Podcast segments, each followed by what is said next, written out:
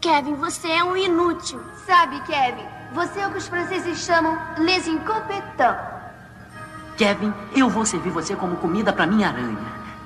Kevin, você é mesmo um saco. Tem 15 pessoas dentro dessa casa e você é o único que arranja confusão, Kevin. Olha só o que você fez, seu imbecil. Eu fiz minha família desaparecer. Eu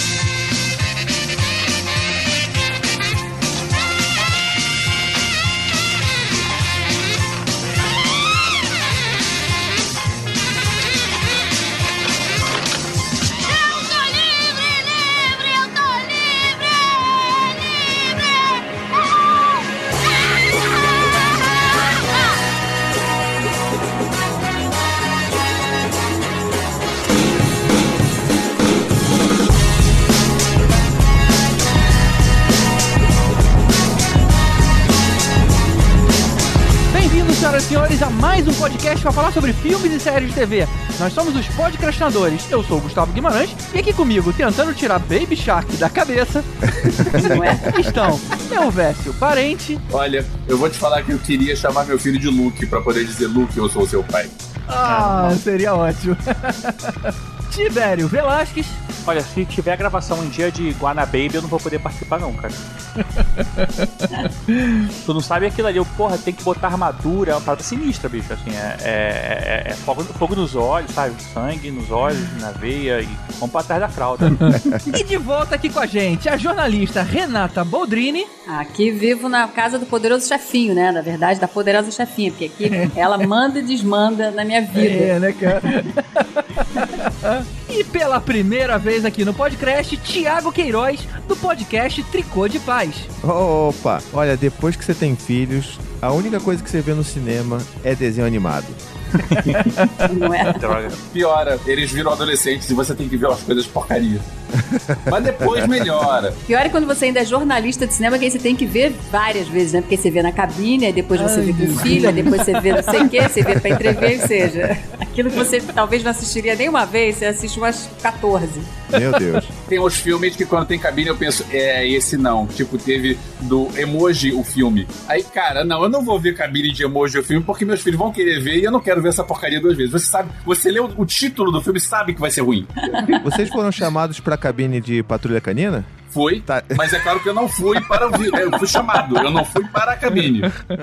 Eu, essa cabine eu não fui chamada, olha só. Cara, é, o, é, o Patrulha Canina estreou na época errada, porque tem muito desenho bom, tem muito filme infantil bom agora. É, e você vê, eu é. vi o trailer do Patrulha Canina, cara, parece aquela qualidade de, de DVD da Americanas do Carrinhos. Ai, meu Deus do céu. Aquelas cópias. não dá, não dá, não dá, não dá. É, assim, não, preciso te interromper porque Patrulha Canina no cinema não existe uma época boa pra você lançar esse negócio, entendeu? Não existe. Eu fui obrigado a levar os meus filhos. Foi uma, uma, uma sessão de tortura que eu vou deixar pra contar aqui. Ah, tá. Mas assim, Tá certo. não existe momento no, no ano pra você justificar lançar esse troço no cinema. Eu não vi o filme no cinema, mas ganhei um kit lindo de patrulha canina. Uma mochilinha fofa, com um kit de escola, que é a coisa mais fofa. Minha filha, pena que é uma menina. Aí já, enfim, doei para um amiguinho que gosta de patrulha canina. Mas o filme, não vi. Ô, Thiago, pô, é, o teu podcast é- é de um grupo lá, né? Paizinho, vírgula, um negócio assim, não é? Tem, um, tem vários podcasts, não é isso? Assim, a gente é meio doente, né? Então a gente fica inventando ter filho e ter podcast. Então a gente tem aí uns seis podcasts na casa. É, o Tricô de Paz é o, é o que nasceu primeiro, né? Que é o que eu faço parte. Tem meus dois amigos que também são pais e a gente conversa sobre, não só sobre filhos, mas sobre relações, é, desconstrução nosso machismo, assim. E aí a gente tem Afropai, que é, é sobre pais e a vivência de né, paternidade negra. A gente tem Sinuca de Bicos, que é das mães. Adorei o nome. E temos também o Tamo Junto, que é o podcast que eu arrastei a minha esposa pra fazer e a gente fica respondendo pergunta de ouvinte lá. Ah, Ah, que legal. É uma Maneiro. central de podcasts de família. É isso aí. Maneiro. E que horas que você vive, assim, para das outras coisas e tal?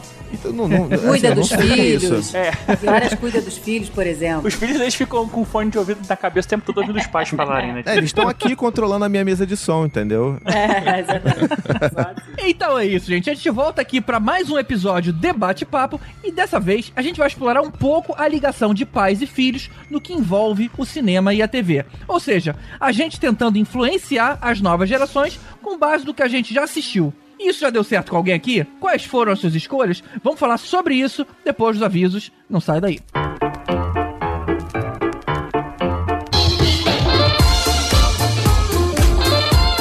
Opa, opa, avisos rápidos de hoje. O Elvis e eu tivemos lá no Cabine Musical número 26, falando de um assunto que a gente adora, que são os filmes musicais. Dá uma conferida lá que ficou bem divertido. cabinedotempo.com.br barra podcast barra cabine musical com um hífen entre as duas palavras. Mas o link vai estar aqui na descrição para facilitar. Já o Caruso vai ser mestre de cerimônias da São Paulo Fantástica no dia 10 de agosto, que é um evento que celebra o gênero de terror. Sim, cara, o Caruso vai apresentar um festival de terror. Só o Andrei mesmo, cara, lá do Mundo Freak, que é quem tá organizando o evento para conseguir uma coisa dessas. Então, só lembrando, dia 10 de agosto, se você gosta do gênero, dá um pulo lá. O link para mais informações e ingressos estão aqui no post. Então é isso. Antes da gente ir pro tema, a parte mais importante desse podcast, que é justamente o agradecimento daquelas pessoas que viabilizam esse projeto existir. Então, muito obrigado a todos os padrinhos, especialmente aos nossos iodas: Mário Rocha, Sérgio Salvador, Rogério Bittencourt de Miranda, Marcelo Petego, Éder Fábio Ribeiro, Carolina Lindoso Nietzsche, Draco, Marcel Melo, Rodrigo Alves, Carlos Melão, Igor Brenner, Fábio Matos, Alexandre Bom, Diogo Porto, Daniel Amaro, Eduardo Starling, Cadu Navarro, Leandro Fonseca e Renato Arcanjo, aos nossos super Ricardo Caldas, Wagner Bastos, Marcelo Parreira, Túlio Ribeiro e José Alexandre Rates, aos nossos mestres dos magos, Ricardo Varoto, Bruno Mancini, Tatiana Karlovic, Nádia Lírio, Weberson Tita e Fernando Tiritan, e finalmente aos nossos tanos, Lucas Lima e Alexandre Mendes. Muito obrigado a todos vocês. E se você acha que você também pode contribuir com esse projeto, dá um pulinho lá no padrim.com.br podcastinadores e cadastra qualquer valor, o valor que você puder. As contribuições são a partir de um real. Então, se você é um ouvinte frequente, compartilha aí o seu um real com a gente, que faz muita diferença no fim das contas. E se você não pode, a gente também agradece pela sua audiência, por acompanhar o podcast, pelo seu download, pelos seus comentários no post, pelos seus comentários no tweet, pela sua interação. Isso também é muito importante pra gente. Beleza? Bora pro tema então!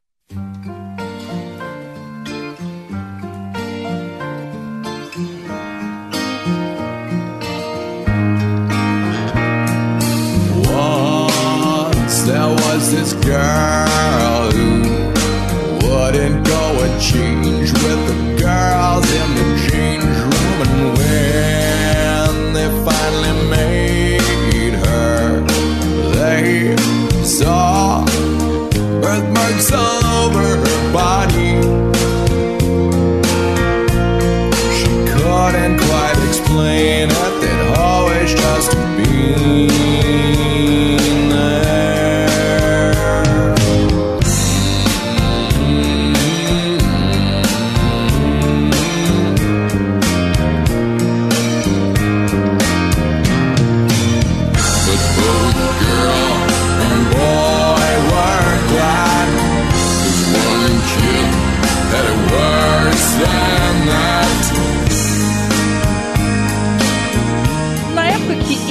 Criança, por exemplo, o meu pai e eu não dividíamos absolutamente nenhum interesse comum. Ele ficava assistindo TV na sala, eu via desenho no quarto, ele não sabia que tipo de música eu ouvia, ou que tipo de livros ou gibi eu gostava, e eu via ele como um cara velho, sabe? Que só gostava de música de velho, lia jornal e assistia telejornal. As gerações tinham um distanciamento gigante. Hoje em dia, a gente felizmente pensa muito diferente. Agora, será que a gente age dessa forma muito mais próxima porque a gente sentia falta disso e tenta compensar de alguma forma? Ou é mais um efeito da evolução da sociedade que fez virar uma coisa corriqueira na vida de todo mundo ter esse interesse maior nos gostos individuais das crianças? Eu acho que tudo bem que a, a distância mudou, mas a gente ouve música de velho e os nossos filhos acham que a nossa música é música de velho. Sem dúvida, sem dúvida. Isso não mudou, Gê.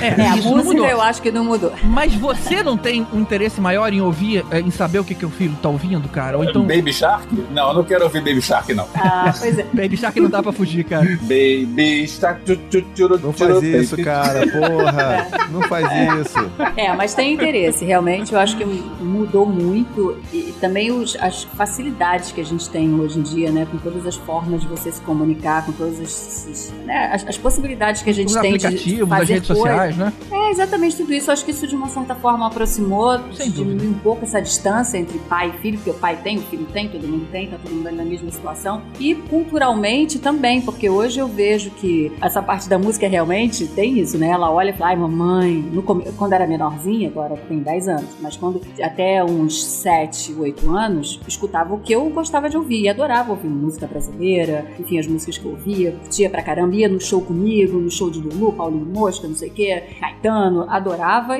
mas agora passa a ter o gosto muito pessoal dela, a partir da escola, dos amigos que escutam, só música, agora você escuta música mega pop e me apresenta várias músicas em inglês todas, porque não ouve música em português. Música pop Então, coreana, né? Também, não, umas coisas muito loucas, exatamente, vai de tudo, de Ed Sheeran, vai de tudo. Então, e ela traz muita coisa pra mim. Então, hoje em dia eu fico me alimentando do que tem de novidade através dela. assim. Ela é a minha novidade do Spotify, entendeu? É a Clara que traz essas novidades pra mim hoje. Uhum. Eu acho muito legal. Renata, no Rock in Rio de dois. Não, é, os dois Rock in Rios atrás, a minha filha Alice estava com 14 e ela gosta de Queen por influência minha. E tinha show do Queen e fomos felizes juntos ao show do Queen.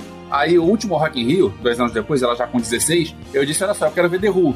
Qual foi o comentário dela? The Who é banda de velho, não quero ver. É, Tá vendo? exatamente. Esse ano a gente vai tentar ir no mesmo dia. Eu pra ver King Crimson, que é banda de velho, e ela pra ver o Muse, que é banda de, da galera mais nova. Eu vou nesse dia também, porque aí Clara quer ver Imagine Dragons, né? E eu vou onde ela vai. Agora, na verdade, eu vou atrás dela no Rock in Rio. e vou lá e curto, até gosto lá. Vou lá, vou escutar Imagine Dragons, vou cantar, porque né, a gente escuta o tempo inteiro através dela. Mas eu acho que isso aproximou muito. Agora, já na área de cinema, aí, aí sim, aí ela vai por mim, né? Assiste as coisas que eu gosto, eu apresento muita coisa pra ela, desde muito pequenininha. Aí saio apresentando os filmes que eu curti e os filmes que eu acho que seriam muito legais ela para formação, até de caráter, inclusive, assistir. Mas sabe o que, que eu acho que ajudou um pouco eu começar a falar a mesma língua que meu filho? Na hora que a gente até comentou mais cedo, né, Renata, que as redes sociais agora são muito mais presentes, na, na nossa época não tinha nada disso. Então hoje a gente meio que precisa ficar um pouco de olho no que, que a criança tá fazendo. Então quando ele começou a jogar e o primeiro jogo online, eu ainda tava ali perto, até mesmo pra entender que ambiente era aquele e tudo mais, e aí isso meio que me fazia, por mais que eu não gostasse, me fazia entender o que, que era aquilo. Então, volta e meia, ele via um meme ligado a um jogo que eu jamais entenderia, mas justamente por ter vivido aquela adaptação ali junto com ele, eu já sei do que se trata. Isso faz muita diferença, por exemplo, no humor. Por mais que a gente não ache graça das mesmas coisas, eu às vezes vejo uma charte ou um meme que eu sei que ele vai achar graça e eu mando pra ele. Vocês também têm esse tipo de troca? Totalmente. Eu acho que, assim, na minha opinião, até anterior a toda essa coisa de como que existe na, na tecnologia hoje em dia facilita que a gente assista as mesmas coisas com os nossos filhos, eu acho que tem um movimento que existe hoje em dia que é justamente de nós, pais, queremos estar mais presentes nas vidas dos nossos filhos, né? Então, é, Sem dúvida. a gente quer estar ali construindo um vínculo com os nossos filhos legal e tal, então a gente vai naturalmente querer saber o que eles estão assistindo, querer assistir coisas juntos com eles, né? Eu não, eu não assisto o Jornal Nacional e eu tenho É. nojo disso porque o meu pai só assistia isso, eu só podia conversar com ele depois que acabasse o Jornal Nacional. Então, é, é, né? Total. Eu não sei nem o que é conversar com o pai. Não sei. Pois é, né? A gente tava junto ali na mesa de jantar. Não é que a Exato. gente era distante, não, ou não se gostava, mas não tinha essa interação. Não tinha assunto, né? Filho, o que, que você fez na escola hoje? Não era isso, é. sei lá, falava-se sobre a vida, sobre o que aconteceu no mundo, sabe? Na verdade, era uma conversa da minha mãe com ele, que a gente Exato. ficava É, ali e a gente escutava. escutando. E é. a gente escutava. E se né? prestasse muita atenção, tomava esporro. Para de prestar conversa de adulto, garoto. É. Conversa de adulto. Se desse um palpite, fala, pô, isso é conversa de adulto. Cansei de ouvir essa expressão, conversa de Também. adulto. Pois é, então, então acho que tem esse lance da gente querer estar mais próximo. e Rapidinho, aí... rapidinho. E em festinha, quando tinha a mesa das crianças? Tipo assim, você segregava ao máximo. Não, vocês ficam ali, a gente fica aqui, sabe? Era muito di- difícil. Esse negócio de conversa de adulto, uma vez eu tava falando com a minha esposa e aí a gente tava falando alguma coisa que normal de adulto, e aí meu filho queria saber o que é. Aí, conver- é, conversa de adulto, não interessa. E ele ficou tão curioso que ele resolveu inventar com o irmão dele um papo pra me forçar a perguntar o que que é pra ele responder. Papo de criança, não te interessa. Que Ó. maravilhoso. Bem feito. Hoje em dia tem Google, né, cara? Quem quiser saber, vai saber, não adianta. Você tá falando sobre esse negócio do pai, assim, realmente às vezes os pais não se interessavam muito pelo que a criança gostava, mas o contrário acontecia, por exemplo, eu gosto hoje, eu vi muito é, Gordo e o Magro por causa dos meus, meus pais, né? Principalmente meu pai que gostava de ver. Então, tipo, ele via, eu via com ele e eu me amarrava, né? Mas será que você gostava mesmo do Gordo e o Magro? Ou você gostava de dividir alguma coisa com seu pai? Não, eu gosto até hoje, eu acho engraçado pra caralho. Ah, ah, bom, é, o teu humor é, é questionável mesmo, né? Ah, não, cara. Chaplin, Gordo e o Magro, isso aí era, era, era outro nível. Gordo e o Magro, é, tinha o, o Vivo Gordo, né? Tinha outras paradas assim que ele curtia e eu curtia também. Mas a- a- o contrário não acontecia, de ele ficar prestando atenção nas coisas que eu via. Tipo, ele sabia que eu via o Bozo, sei lá. E tipo, tá bom, beleza, ele vê o Bozo. Mas na, não, não- realmente não participava muito. Mas o contrário acontecia sim. Antes da gente continuar aqui, só uma coisa. A idade do filho de cada um aqui era bom a gente falar, né? Sabe que o pessoal, o pessoal tem uma ideia? Era uma boa, boa. Por exemplo, o meu, eu, eu tô aqui, na verdade, como ouvinte pra aprender, porque meu, meu filho vai ter cinco meses eh, quando esse episódio falar, mais ou menos. Então, eu tô aqui pra aprender com o pessoal aqui, o que, que o pessoal apresenta pro filho e ver o que, que dá certo. Se bem que eu tenho um afilhado, uma afilhada, um papagaio, então eles também curtiram as coisas que eu vi, então posso falar um pouco. O, o seu papagaio gosta muito de ir ao cinema contigo? Não, mas em casa ele vê. Não é pro bico dele. Os preferidos, é, os preferidos dele filme é All E e Mary Poppins. Caraca, ele se amarrou muito. Cantou o filme todo. Eu pensei que ele gostava de, daquele do Zé Carioca, do Você Já Foi à Bahia. Ah, nunca mostrei pra ele. Vou tentar. Vou, vou tentar. Mas e vocês? O Thiago falou que tem três filhos. É, é o Dante de 6 anos, Gael de 4 e a Maia de 7 meses. Olha, que legal, cara. E você, Renata? Clara tem, fez 10 anos agora. Eu tenho duas gestões diferentes. Eu tenho a Alice, que tá com 18, e no- na segunda gestão, o Eric com 10 e o Fred com 8. Caramba, e eu tenho também um, adolescentão em casa. O meu filho acabou de fazer 18 anos, tem um só. Adolescentão. GG, eu não quero me meter na sua vida, não, mas acho que seu filho tem 19. Pera, deixa eu fazer a conta. Opa, formas de envergonhar seu filho na internet. É verdade, cara. É verdade. Ainda bem que ele não ouve. Só pra explicar pro pessoal de fora, a minha filha é de abril, o filho dele é de abril e tem um ano de diferença. Se minha filha É. fez 18, eu desconfio que o filho dele fez 19. É verdade, cara. É eu verdade, é verdade. que Vocês leram que agora tá sendo considerado adolescência até os 23 anos, 24 anos? Agora não é Ah, mais. Acaba nos 18. Ah, devia ser até uns 35. Eu conheço uma galera aí. É, exatamente. minha filha quer entrar pra autoescola. Eu vou dizer pra ela que ele é adolescente, não pode. Tem uns adolescentes chegando lá nos 40 também. É, Ué, é só tu ir no Twitter que tu vai achar um monte deles. É, exatamente. Eles até deixam ser presidente, assim, tipo. Billy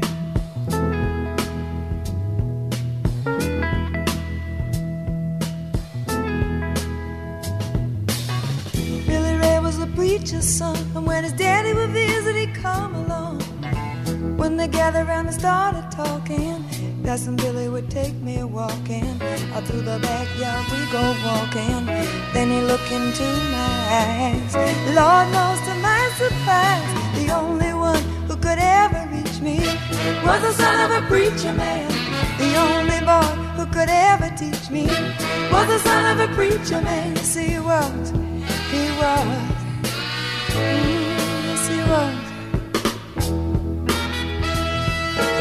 Eu acredito que o que eu penso é o que a maioria dos pais pensa. Quando a gente gosta de alguma coisa, a gente quer que os nossos filhos sigam os mesmos passos. Né? Tipo, todos os meus filhos tiveram contato com instrumentos musicais, todos os meus filhos já participaram de algum tipo de corrida de rua infantil ou não, sim, de algum jeito. Eu já levei todo mundo pro Maracanã pra ver jogo do Fluminense. E é claro que, como eu gosto muito de ir ao cinema, é claro que todos eles já foram várias vezes comigo ao cinema. E, tipo, nos amiguinhos da escola, do grupo dos lobinhos, de tudo, eles sempre são os que estão em dia com todos os filmes. É, inclusive, de vez em quando eu carrego pra sessão de imprensa também. Na semana passada, a Renata conheceu os dois quando estavam lá vendo É. Toy Olha Story só. 4. Acredito que seja algo que é, a maior parte dos pais de hoje em dia, não sei, a nossa geração dos nossos pais, que nisso eu concordo com o GG, meu pai também não tinha muito essa, essa vibe, não, mas acho que hoje em dia a maior parte dos pais deve pensar nisso. Eu quero que meu filho siga é, algum caminho perto do que eu segui também pra gente poder viver isso junto. É, na verdade, assim, eu vou apresentar a Marvel ele pro meu filho e decidir se ele vai gostar da Marvel ou se vai querer morar na rua.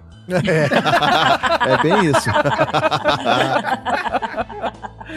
Eu fui mais ou menos assim com a, com a minha filha com o Tim Burton, entendeu? Tipo, praticamente todos. Mas graças a Deus ela gostou. Ou, pelo menos, disfarçou muito bem. A minha filha mais velha gosta mais de DC, mas ok. Pelo menos é- ela tem algumas outras vantagens. tipo, ela não, achou, ela não achou graça em Deadpool e gostou de Batman vs Superman. Fazer o quê? A gente educa a menina pra chegar e depois tem. Tem que amar, né? Tem que amar, né? Teu filho, né? É, tem Pois que é. amar. Eu comecei a apresentar as coisas que eu gostava pro meu filho lá pelos 10, 12 anos, né? Aí, logicamente, que eu escolhi Goonies pra começar, né? Porque eu, eu já queria pegar Ó, ele de boa, hein? cara. Calma aí que eu tô anotando aqui, calma aí. Inclusive, meu filho queria uma garrinha, aquele cinto de utilidade de garrinha, sabe? Ele queria aquele cinto de aniversário, cara. Mas o que aconteceu? Ele realmente adorou essa primeira experiência e eu falei, eu vou fazer uma lista de coisas pra começar a mostrar pra ele. E eu tive a infeliz ideia de colocar como segundo filme Locademia de Polícia, porque eu adorava. Que e isso, eu morri cara? de vergonha, Que cara. isso, de novo. É pesado Pô, cara, pra que criança. Meu gente. Deus. Errou não, não feio, é nem errou pesado, rude. cara. Eu achei sem graça demais. Não, é que é incorreto, com várias coisas, assim, meio. Aí depois você me botou lembro. American Pie pra ele. É, exatamente, exatamente. Não, botou Porques.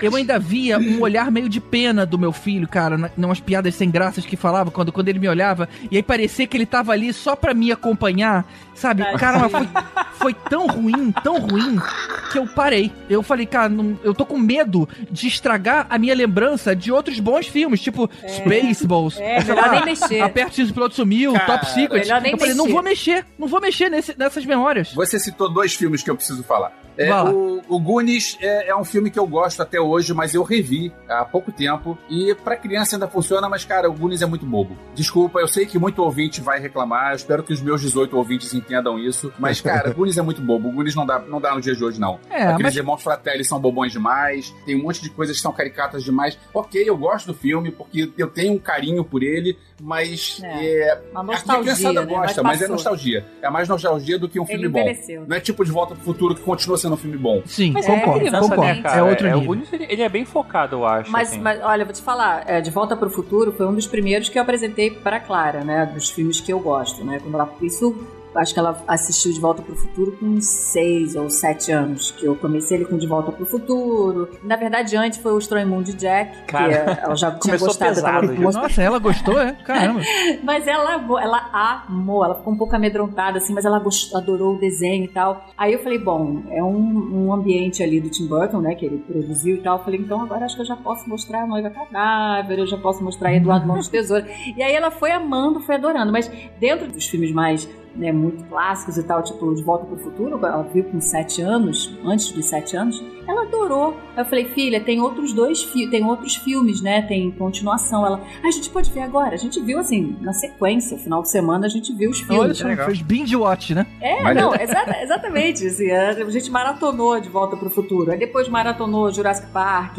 E assim eu fui, fui apresentando é, esses. Porque assim, é também o que a gente tem disponível ali, né? Dentro de Telecine Play, de Netflix e coisas do gênero, para poder é, apresentar para ela esses filmes que eu. Titanic, quando teve, relançou o Titanic no cinema, que fez 20 anos, sei lá, quando, quando fez uma data de Titanic, eles fizeram um relançamento, um especial. E ela foi comigo, acho que ela devia ter uns 5, 6 anos. É, você escolheu bem. Eu acho que o meu, o meu erro foi ter tentado ir pra comédia. Se eu É. tivesse ficado ali na aventura, É. é, eu ia ter É. muito mais sucesso. Mas a com- o, o nosso humor mudou muito. É. todo é, mundo. total. E isso é o que eu ia falar do segundo filme que você falou. Os Spaceballs eu revi agora. Cara, revi semana passada. Cara, tem algumas coisas continuam geniais. Quebra de quarta parede, algumas piadas continuam geniais. Mas o, o filme é bobo. Eu tenho medo de ver outras coisas mais antigas do Mel Brooks e achar que era sempre bobo. Ou se, Pois sei lá. é, o Mel Brooks era. também é outro que eu não, não mexo mais, cara. Deixa ali na minha memória É. como tá. Eu, como tenho um filho ainda pequeno, eu usei como termômetro. Tem, tem assim, não é jabá, porque eu não tô ganhando nada com isso, mas a Intrínseca lançou uma série de livros muito legais. São releituras desses filmes mais clássicos dos anos 80, né? ET, é, De Volta pro Eu tenho. Futuro. Eu já vi o livro. E Esqueceram de mim. Esqueceram de mim, Esqueceram- exato. É. Legal. Eu usei esses livros como termômetro pra eles, assim, né? Tipo assim, pô, eu quero apresentar, mas será que eles vão curtir a ideia? É. Aí, eu- aí o primeiro que eu li logo de cara é o meu favorito, que era o De Volta pro Futuro, e eu percebi que meio que bugou a cabeça do Dante, né? Que tem seis anos. Eu falei assim, pô,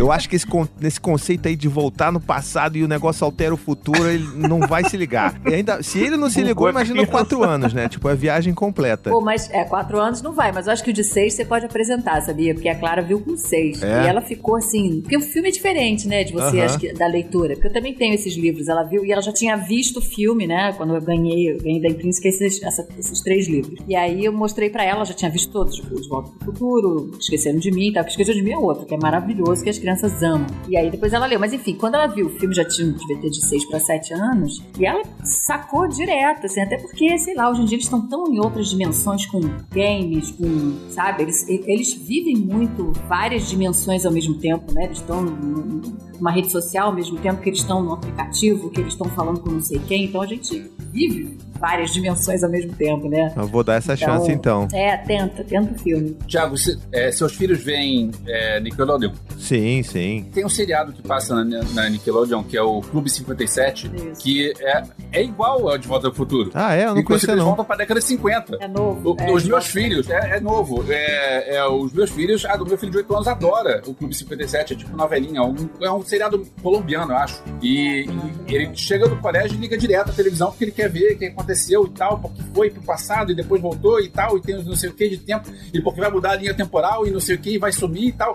É a mesma coisa. Pô, maneiro, Só que a cara. a ideia é desenvolvida, né? Aí vem aquele conselho errado, né? Pô, falando nisso, você viu o Rick and Morty? Também é maneiríssimo, né?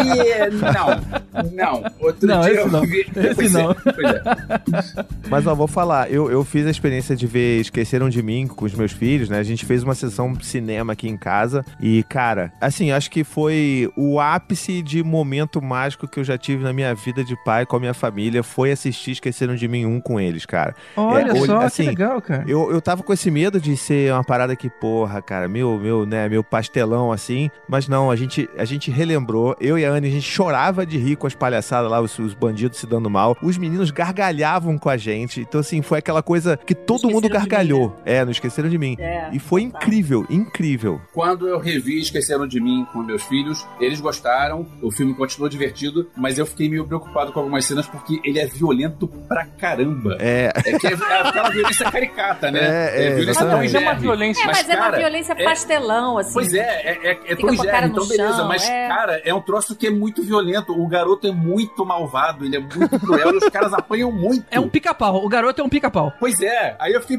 meio preocupado, tipo assim, divertido, mas meio. é, será, será que isso não tá Mas um é- pouco é meio- violento? meio não? desenho, Eu acho que né? ele é esperto, Não sabe? morre, assim, no cara não vai morrer. É, mas não é um mal porque por, mal por, por ser mal. Ele é um mal porque ele tá se defendendo e tá criando formas mirabolantes de se defender dentro daquela situação dentro de casa. Existe Então- a teoria de que ele cresceu e virou o Jigsaw dos Jogos Mortais. É verdade, é verdade. Mas eu também tive esse, receio, principalmente porque né, tem uma diferença de dois anos pros meus filhos mais velhos e eles tretam o tempo inteiro. Então eu falei assim, puta merda, eles estão pegando ideia, vão daqui a pouco vai estar um É. jogando, sabe, um ferro de passar roupa na testa do outro, sabe? Mas ainda bem que não É, aconteceu tem- nada disso. Ainda. É, ainda. Olha que curioso, né, com o meu filho. Ele nunca gostou, desde pequeno, de desenhos. Ele gostava de série de criança. Na época dele era aquela iCarly, aí tinha o tal de Drake and Josh.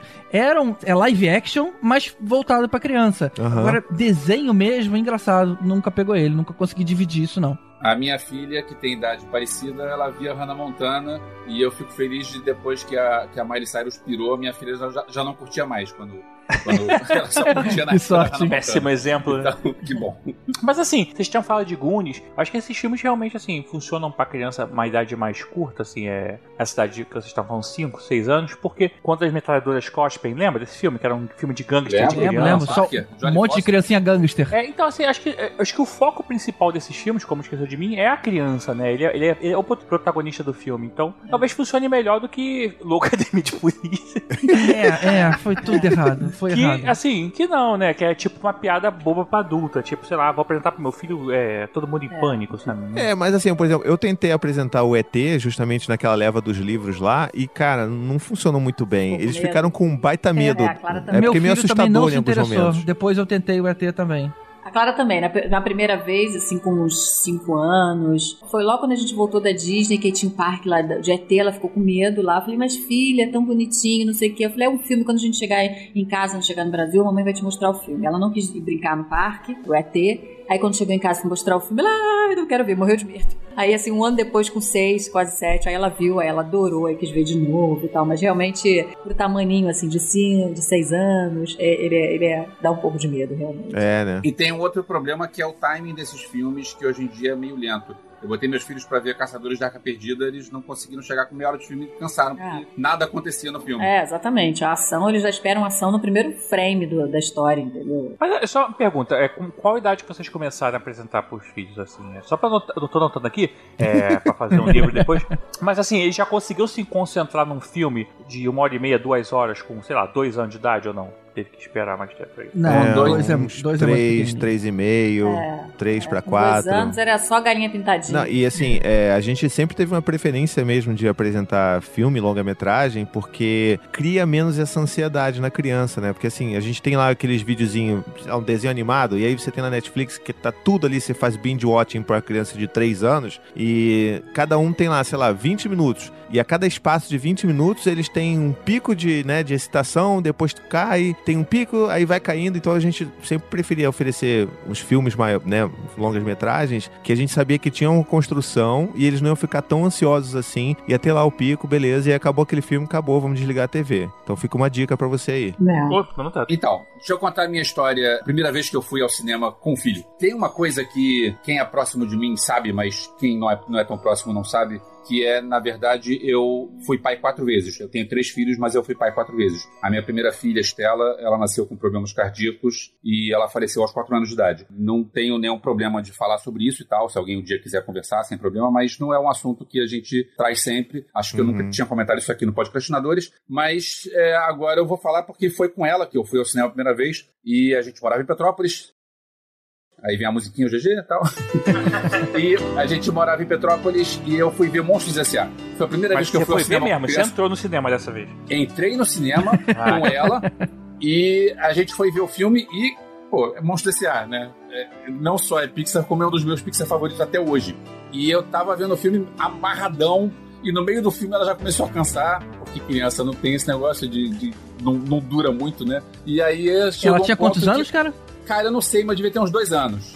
Não, Ah, devia dois ter... anos? É, é, então forçou um pouquinho. Ah, né? é, mas a Clara também foi com Eu sei que quando tinha, sei lá, dois terços de filme, eu quero ir embora. Aí eu, não, filha, vamos ver, tá legal o filme, vamos. E ela, não, quer ir embora, quer ir embora. Aí a gente saiu, e quando tava no lobby do cinema, que viu o pôster, aí ela viu o pôster, e olha lá, o monstro, vamos lá, você quer ver? Quero. Aí eu voltei com ela pra dentro. Aí ela se sentiu, ela sentiu que foi enganada, né? Porque, tipo, peraí, eu não queria estar aqui. E aí, de novo, não, vamos embora, não quero estar aqui. E acabou que eu tive que ir embora sem, tadinho de mim, que eu tive que ir embora sem ver o fim do filme. E não, eu sei lá, passei quanto tempo pra esperar sair o VHS na época, pra comprar o VHS na loja americana e terminar de ver o filme.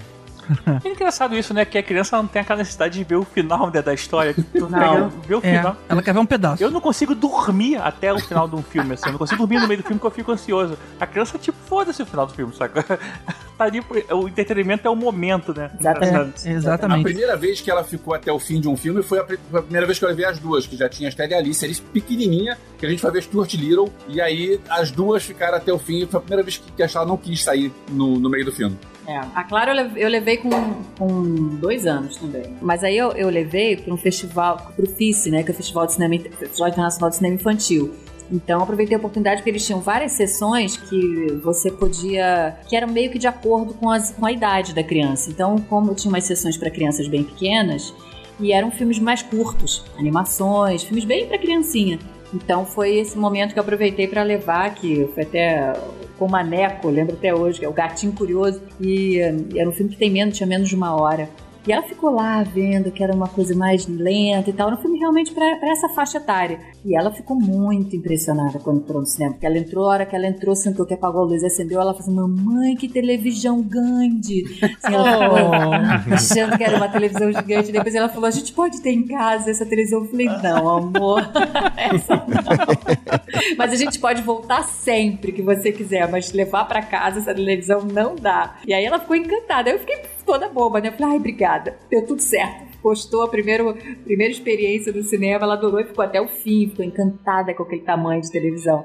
Ah, que legal. Eu já levei os meus pra um, pra um FICE também. Só que foi É, recente, eu eles já eram mais velhos. Eles já eram mais velhos. A primeira, primeira vez que eu levei meu filho no cinema foi pra ver, e eu já contei essa história aqui no, no podcast antes, é, foi pra ver um dos Homem-Aranhas. Não era o Homem-Aranha 1, lógico, que ele não tinha idade, mas devia ser o Homem-Aranha 2 ou 3. Ele devia ter, sei lá, lá pelos seus 4 ou 5 anos. E ali, né, eu tava todo preocupado, né, que se, se não ia estar muito luz, muito barulho e tudo mais. Era a primeira vez que ele não poderia desistir, né, que em casa você tem a liberdade de levantar, É. se distrair rapidamente. Ali não, você tem que olhar. Então eu tava meio tenso. Mas em determinado momento, ele pediu pra ir no banheiro. Ele falou, pai, quero ir no banheiro. Aí o que, que eu fiz? Era um cinema de rua, não era os nossos multiplex da vida. Então é, as coisas eram meio mal feitas no, em cinema de rua antigamente. E o- a porta do banheiro, ela ficava do lado da tela. Era uma parada horrível. Tipo assim, se abria a porta do banheiro, iluminava as pessoas. Tipo assim, atrapalhava todo mundo na sala. Então, eu falei, tá bom, filho, vamos aqui rapidinho. E aí eu, meio constrangido, né, abri um pouquinho e deixei lá. E aí, quando deixei ele na privadinha, aí ele tinha todo um ritual, né, de ficar ali, ele cantava uma musiquinha, até ele ficar tranquilo. E o que, que eu fiz? Eu tava muito curioso pra ver o filme. Então eu falei: olha só, o papai tá aqui na porta. Quando você terminar, você me chama. E eu fiquei ali na porta, só que eu não podia deixar aberto, né? Porque atrapalhava todo mundo. Eu deixei encostado e bem atento, né? Se ele tava ouvindo. Só que eu tava muito paralelo à tela. Aos poucos, sem perceber, eu fui chegando pro lado, pra frente, pra frente, pra frente, até conseguir ver a tela de um jeito um pouquinho menos eh, na, na paralela, né? E eu fiquei longe demais pra ouvir ele me chamar. E ele já tinha acabado e ele tava me chamando e eu não tava ouvindo, eu tava ali entretido com o filme. Eu realmente esqueci dele. Cara, de repente, ele me abre aquela porta toda, todo mundo olha, mete a cabecinha pro lado de fora e berra: Já acabei! Aquela cara de zangado, sabe? Porra, porra, pai! Judiação, gente. Cara, o cinema foi abaixo de rir. E aí eu todo Lógico. envergonhado, entrei lá, limpei ele tudo direitinho. E aí na hora que abriu, cara, tava todo mundo me olhando com cara de rindo. Assim, pô, que mancada. Muito bom, né? Essa é a minha lembrança da primeira vez que eu levei ele no cinema. Muito bom. Cara, eu não, eu não lembro da primeira vez que eu, que eu levei os meus filhos. Assim, a gente sempre. Provavelmente foi em alguma ah, é porque eles são animação. comportadinhos, então, senão você saberia. É. Mas eu, eu- o Gael, que tem quatro anos, ele sempre teve essa prática de querer ir embora no meio do filme. Se ele ficasse muito chato, ele quer ir embora. Aí você fica, não, peraí, filho, toma essa pipoca aqui. Não, pelo amor de Deus, não vou embora. Seu irmão quer ver. E aí você ficava naquela tentando gerenciar ali aqueles micro conflitos, porque, putz, cara, é cansativo. E essas sessões de criança que tem essas baby, sei lá como é que é o Ah, nome? Cinematerna. É, isso é muito interessante. É muito legal pra bebê mesmo. Aí, Tibério, você tá na idade de ver isso. Não, eu tô procurando, só que assim, por acaso ia ter um agora, quando eu voltei a trabalhar, que tava de férias, aí não consegui, mas já durante a semana, né? Só explicando aqui pra quem não conhece, existem algumas salas de cinema que oferecem o momento pais com filhos muito pequenos. Então a diferença é que o cinema, ele não fica totalmente no escuro, ele fica uma meia luz. O ar condicionado não é muito forte e o volume do coisa não é muito alto. E você não tem obrigatoriedade de ficar sentado. Então as mães ficam ali andando, conversando. Tem criança que não se importa com o filme, fica ali naquele platôzinho brincando uma com a outra. Tem, tem um tapetinho com brinquedos debaixo da tela. né? Exatamente. E isso não é de noite, claro, é, é algum momento de tarde. Isso. Então todo mundo que vai pra essa sessão tá na mesma. Todo mundo entende. Ninguém vai reclamar se uma criança começar a chorar, porque entende do jeito que é, né? Que esse é o jeito das pessoas conseguirem, com essa idade, aí no cinema. Então é muito interessante. Junta um monte de gente com o mesmo perfil.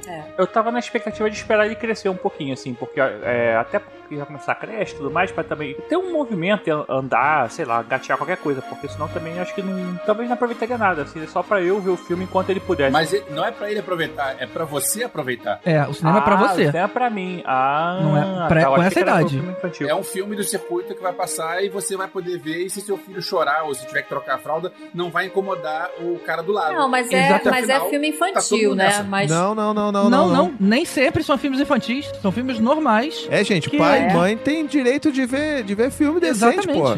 Isso é muito bacana. Não, mas assim, porque não vai só beber, né? Tem criança, então, enfim, dependendo do filme, a criança, não, tudo bem, bebê não vai entender, mas, sei lá, o barulho, ou o ruído, ou o tipo de, ou um tiro, é um não sei o quê, é uma coisa que pode assustar uma O criança. volume não é alto, né? Então as crianças estão ali brincando mesmo com sendo, outros. mesmo sendo baixo, você- mas você imagina uma criança com um ano, um ano e meio, dois anos, vendo uma cena que o cara dá um tiro, não sei o quê, aquela criança, sei lá, eu não levaria, claro, esperaria pra deixar claro na minha mãe. É verdade. Dois anos você já entende. Entende. É. Mas até um ano, a pessoa não tá nem aí, sabe? Ele Mas eu tá acho que ali- tem um, tem um limite de idade pra criança, se eu não me engano. Que você não pode levar crianças mais velhas, só, sabe? né? É. Ser só enquanto realmente no Ó, tá aqui, ó, tá vendo aqui, ó? A Cine Materna é sessões de cinema para mães e pais com bebês de até 18 meses. Tá vendo? Exatamente. Mas olha só, Ah, a tá. criança pode ir, porque eu, eu tenho uma história num- numa sessão dessas, porque o Eric era pequenininho, e aí fomos a família inteira. Tava eu, a, a minha esposa, o Eric pequenininho, ele não era bebezinho de colo, mas ele era pequenininho desse que não para quieto e corre o tempo todo. E a irmã mais velha.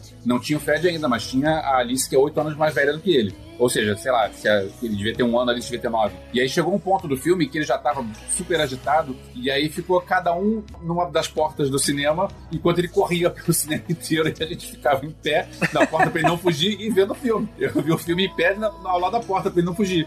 A gente foi ver o Pequeno Nicolau. Mas isso eu fiz quando minha avó dormiu vendo o Super Xuxa contra o Baixo Astral com meu primo. A gente brincou de pique-pega no cinema, que tava chata pra caralho. Minha avó dormiu, que foi levar a gente no cinema, e a gente ficou correndo, brincando de pique-pega. Lanterninha correndo atrás da gente também em certo momento. É mas- quase a mesma coisa. Depois você teve que trocar a fralda da sua avó também.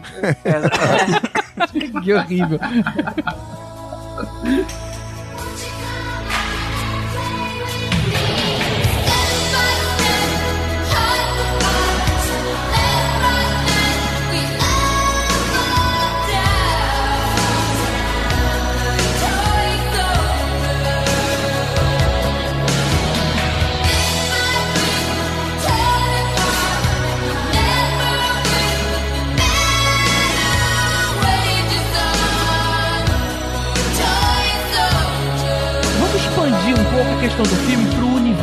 de produtos relacionados, parques temáticos. A gente sabe que um filme, muitas vezes, ele tem muito mais coisas ligadas a ele do que o próprio filme. Assim, na verdade, são feitas as sagas hoje em dia, já pensando aí mercadologicamente falando. É, eu, Tibério e Elvis somos muito fãs aqui de Star Wars. A gente é, faz um monte de programa sobre isso. E eu fiquei, eu esperei muito tempo até chegar o momento de apresentar Star Wars. Então, por mais que eu tenha feito aquele exercício lá atrás, que eu desisti na parte de comédia, esperei um bom tempo pra voltar e comecei a apresentar algumas outras coisinhas já um pouco mais acuado, eu falei, ok, eu acho que agora tá na hora de mostrar Star Wars. Eu tava meio tenso com esse momento.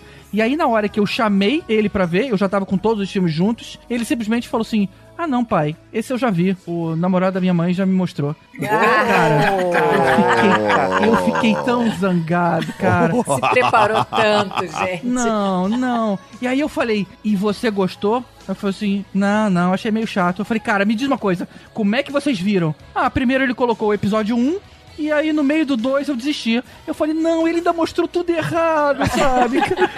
Meu Deus do céu, cara. E aí não teve jeito. Eu tentei resgatar ele, mas ele já tinha um preconceito já estabelecido que não afetava nada. A gente, inclusive, foi pra Disney, tinha o espacinho ali de, de Star Wars, cara. Não pegou, não falou, cara. Eu fiquei muito decepcionado de ter perdido esse momento da vida. Tem que levar agora, né? Que vai abrir o parque temático. É uma outra tentativa, né? Dedicadíssimo a Star Wars. Aí eu acho que ele vai, vai gostar. Mas pra isso ele precisa querer assistir os filmes antes, sabe? de novo. é, é, pra entender é um pouco desse universo. Se meu filho não gostar de Star Wars, pelo menos eu, eu consegui doutrinar meu afilhado, é meu sobrinho. E, cara, uma das primeiras palavras dele da vida dele foi Dart. Olha, olha. Mas de tanto assim, ele vinha aqui em casa e eu mostrar todos os bonecos. Assim, o pessoal conhece, tem um monte de boneco aqui na parede, não sei o quê. Hoje em dia, ele tem 5 anos, ele sabe o nome de todos, assim, sabe inclusive que assim, tipo, que o Batman é o Bruce Wayne, e sabe tudo assim, Ah, que eu já. graça. O Tony Stark quem é, e ele vê os filmes todos. Então, assim, nisso eu- eu- é, o pai dele também curte, assim, então sabe que eu gosto, então é tipo, ah, o Dindo. E aquele boneco igual o do Dindo tem, então eu tive que dar todos os Vingadores pra ele, comprei a camisa dos Vingadores igual a ele, então assim, essa parte, eu, pelo menos com ele, funcionou. Doutrinou se- bem, doutrinou bem. Meu filho que eu não sei como é que vai ser, vamos ver. E meu filho, pelo menos, o quarto dele todo foi de Star Wars, o, o enxoval foi de Star Wars, os, os, os penduricalhos do quarto. Como é que é o nome daquele negócio que fica girando em cima do berço, que eu nunca lembro o nome? Mobile. Mobile. O Mobile também é tudo bonequinho de Star Wars que a gente comprou, mesmo a gente fez. Comprou os bonequinhos separados, a gente fez o Mobile. Então, assim, pelo menos no- no subconsciente dele vai ficar gravado essas merdas, sabe? Então, É, acho que eu devia ter feito isso, cara. Eu, quando teve, quando teve a pré-estreia do episódio 7, porque é o seguinte, é, a gente vê as sessões de imprensa, que são aquelas sessões onde as pessoas são o mais comportadas possível, Se você respira alto perto de alguém, nego briga porque não pode. É, mas também, de Star Wars não é muito bem assim, não, né, cara? É. Era pra ser, tem gente que reclama, aí que tá. Tá. E tem ao mesmo tempo a versão, a, a, a sessão de cinema que é o extremo oposto disso, que é a sessão do Conselho Jedi, que é onde você reúne os fãs mais fãs e que se conhecem há, há 20 anos, todo mundo. Então você entra na sala de cinema, você conhece todo mundo em volta, e todo mundo é muito fã. Então é a sessão catártica ao extremo. Então, eu fui na sessão do episódio 7 com, do Conselho Jedi e eu fui com a minha esposa e com a minha filha, que era adolescente na época. E quando acabou o filme, eu tava embasbacado com aquilo. E aí eu estava muito empolgado, minha filha muito empolgada e minha esposa não. Aí eu pensei, então tá. Ano que vem tem Rogue One, então eu fui só com a minha filha. E aí, desde então, eu vou sempre. Deixou sua né, esposa de castigo. Não é de castigo, é. Se ela não curte, pra que, que eu vou levar? Tá certo. Eu levo quem curte. E que é, que é uma sessão à meia-noite, no meio da semana. Não é um troço assim, ah, vamos lá, curtir um troço. Não, é troço que você precisa. E você vai encontrar um monte de, de nerd esquisito. Ok, é, é- são, é a minha, minha família, isso. Ok, vambora. É, E desde então, eu sempre vou com a minha filha e ela curte muito isso. E, tipo, ela esse ano tá morando em Friburgo com a mãe e ela tem os dias certos de vir ao Rio no, ao longo do ano. Um deles é a pré-estreia do episódio 9, que a gente nem sabe quando vai ser, mas eu sei que eu vou comprar dois ingressos um pra mim e pra ela. Ah, que legal. É, a gente não tem nenhuma saga, assim. Eu e a Clara, a gente não tem nenhum. Eu não tenho nenhuma saga. Harry Potter, ela não tá nessa idade? Pois é, você sabe que eu, eu isso eu tentei muito apresentar pra ela, mas ela não quis, não gostou. A gente começou a ver, ela achou chato. não? É das minhas, então. Tentei várias vezes. Eu falei, filha, vamos ter, porque eu acho tão bonitinho. Assim, eu nem sou apaixonada pela, pela série, não. Eu acho bonitinho, eu acho ela toda bonitinha. Eu acho que tem mensagens legais, eu acho que tem, é, sabe, fala de muita coisa, de companheirismo, de amizade, de diferenças, enfim. Tem uma série de coisas que eu acho que pode se capturar ali dentro daquela série, mas não pegou ela em momento algum. Já tentei várias vezes. Então, Renata, a minha filha vai dizer pra você, tamo junto. Porque ela é fã de Harry Potter e ela já tentou convencer os irmãos, e os irmãos também, é, não, não quero. Então ela já tentou, ela trouxe o DVD e tal, botou, vamos ver. Pois é. E não, não quis ver. Mas eu sou velho e eu acho Harry- os primeiros filmes de Harry Potter chato, sabe? Então acho que a criança acha chato, então não É, é porque Harry Potter vai ficando sombrio, né? Ao longo da, É, da- da jornada é. dele. É, o primeiro é super fofo, assim, É. né? O primeiro é bem criancinha. O primeiro bem foi infantil. sucesso com os meninos. O grande barato do Harry Potter é que foi uma saga que foi envelhecendo junto com o público. Então, se Isso. o, o O garoto elenco, começou. é. Pois é, o garoto começou a, acompanhar aquilo com, sei lá, 10 anos de idade e ele terminou com 20. Então, Exatamente. ele foi, foi amadurecendo junto. É um troço bacana. É um troço que foi, pra aquela Eu acho. geração, é um troço que é único. Não tem como, como você Eu também fazer. acho. Mas assim, eu, pro resto do pessoal, é, é, tem É, que começar agora, né? É, pra começar, Começar agora agora, não é você já mesma fica. coisa. É, pois é. É, eu, eu, assim, pra mim, os meus filhos têm obrigação de conhecer, sim, Harry Potter. É, não tem conversa, eles vão ter que aprender, vão ter que ler todos os livros. Vamos ter que Não tem, não tem conversa. entendeu? A gente já apresentou aqui pra eles o, o primeiro, né? Pedra Filosofal. Eles, cara, se amarraram, ficaram Olha durante só. um bom tempo assim. Que menino, né? É. São, são dois meninos? São dois É, eu acho, meninos. eu acho que tem uma pegada um pouco mais pros meninos. Eu, eu tenho essa impressão, porque os, os amigos dela adoram e as amigas ninguém gosta. Vamos ver com a Maia então. A Maia, a Maia não É. vai me decepcionar, não. Ela vai, é a minha guerreirinha. Ela não vai me decepcionar. E se É, não souber é. fazer uma magia no final de todo ano, no teste Irmão, dos pais, não passa. né? Aqui, que a, a gente, por muito tempo, eles só sabiam fazer uma magia que era a Vada Quevada, cara. Então, assim, aqui, era, aqui a gente joga pra matar logo. E- mas a gente é, não tentou sei. apresentar o segundo, e só que aí deu ruim, né? Porque o segundo tem aquela cobra, o basilisco É. gigante no final, aí a galera ficou com um medo. Tem que esperar um pouco mais. É, tem que esperar um pouco. É, assim, até da, da- de Marvel, até que ela curte, né? Ela foi, é, não todos, mas ela, é, nos os últimos, assim, ela já foi acompanhando comigo, já foi curtindo, já, já, já gostou, já ficou ansiosa pelo ultimato e tal. Mas é o máximo, mas também não é nada que, ai, não, preciso agora rever todo o resto, o começo, que eu fico tentando também apresentar pra gente. é, Até pra eu rever, uma desculpa pra eu rever e pra ela ver desde o começo, mas também não se interessa. Não sei se é porque eu, desde muito pequena eu fui apresentando outro tipo de gênero, né? Porque eu fui lá pra turma do, né, De Volta pro Futuro, do Tim Burton, Coraline, é, show de Truman. Eu vi o show de Cara, Truman de com Truman. sete Caraca, anos. bicho. eu acho que eu fui um pouco radical. A Renata é sinistra. Malala, Gremlins. Gremlins, cara. Pô, Gremlins ela amou, cara. Gremlins foi muito legal. Ela ficava meio, Gremlins é meio muito com bom. medo. Gremlins é muito Então ela é mais inteligente que o GG, pelo visto. Então. GG odeia Gremlins. Renata, eles estão me sacaneando porque Gremlins foi uma grande decepção. Foi um daqueles que eu tentei rever, não com meu filho, não, sozinho. Tipo assim, ah, cara, quero lembrar, tem muito tempo que eu não vejo Gremlins. E eu achei tão ruizinho, eu achei Cara, tão decepcionante. sério? Eu lembrava uma coisa tão mais legal que aí eu fui falar com eles depois e eles ficaram me zoando. Mas esse eu não recomendo, esse eu não tentei ver com eles, não. Cara, ela curtiu e eu, assim, depois eu aproveitei muito essa, essa né, uma mensagem subliminar, assim, da história do Gremlins, de você, sabe, aquela gota d'água que transforma num monstro, que você, sabe, de, de você ser de um jeito e de repente você se transforma e vira outro. Então, várias vezes depois disso, com em algumas situações, eu falo assim, filha, mas isso aí, sabe, sabe Gremlins? Então, às vezes a gente explode mesmo, às vezes a gente vira um monstrinho, a gente fica com raiva, depois volta ao normal, fica bonitinho, fica bonzinho. Às e tal. vezes a gente come depois da meia-noite, né? E Exatamente. E aí dá merda. E aí dá merda, Todos os nutricionistas falam isso, cara. Não Exatamente, come depois da exatamente. meia-noite. entendeu? Exatamente, Caraca, a exatamente. mensagem subliminar de eu- Gremlins eu é não coma carboidrato antes Não. de dormir, né? Total. Mas eu fui muito pra, eu vou muito pra esses lados, assim, sabe? Vou buscando uns filmes que depois a gente possa trocar uma ideia, conversar e ela e tentar ver o que, que ela conseguiu pesquisar dessas coisas das camadas, né? Que a gente é, falou aí um pouco, de você realmente tentar descobrir camadas dentro desses filmes. Isso tá em muita coisa, especialmente hoje em dia nas animações também, né? Acho que é por isso que ela também não se pegou muito a essas grandes sagas, os grandes clássicos das grandes sagas do cinema, porque eu fui muito picotado, né? Nessa, Aham. tipo, Billy Elliot agora, há pouco tempo ela viu Billy Elliot, ela adorou, Curtindo Vida Doidado, ela adorou. Então eu fui, eu fui muito pra, pra esse lado da minha infância com, com Uhum. ela. Tem, assim, como a Renata falou, tem um negócio que é, que é muito interessante que eu vejo com os meus filhos, é que eu, eu quero também construir novas sagas com os meus filhos e descobrir coisas novas, né? E hoje em dia tem uma parada muito legal que eu vejo nos- nas animações que a gente leva os filhos pra ver e tudo mais, é que eles têm muito mais camada, né, do que a gente via nos Ah, filmes verdade. antigamente. Você pega aí um, um, pô, um desenho da Branca de Neve, que camada que tem ali? Não tem camada, meu irmão. É, É, né? é. Não tem camada ali. É. Agora, você pega um O negócio Viva... é patrulha canina. Não, patrulha que não tem ca- é camada de lixo, entendeu? É camada de sofrimento. entendeu?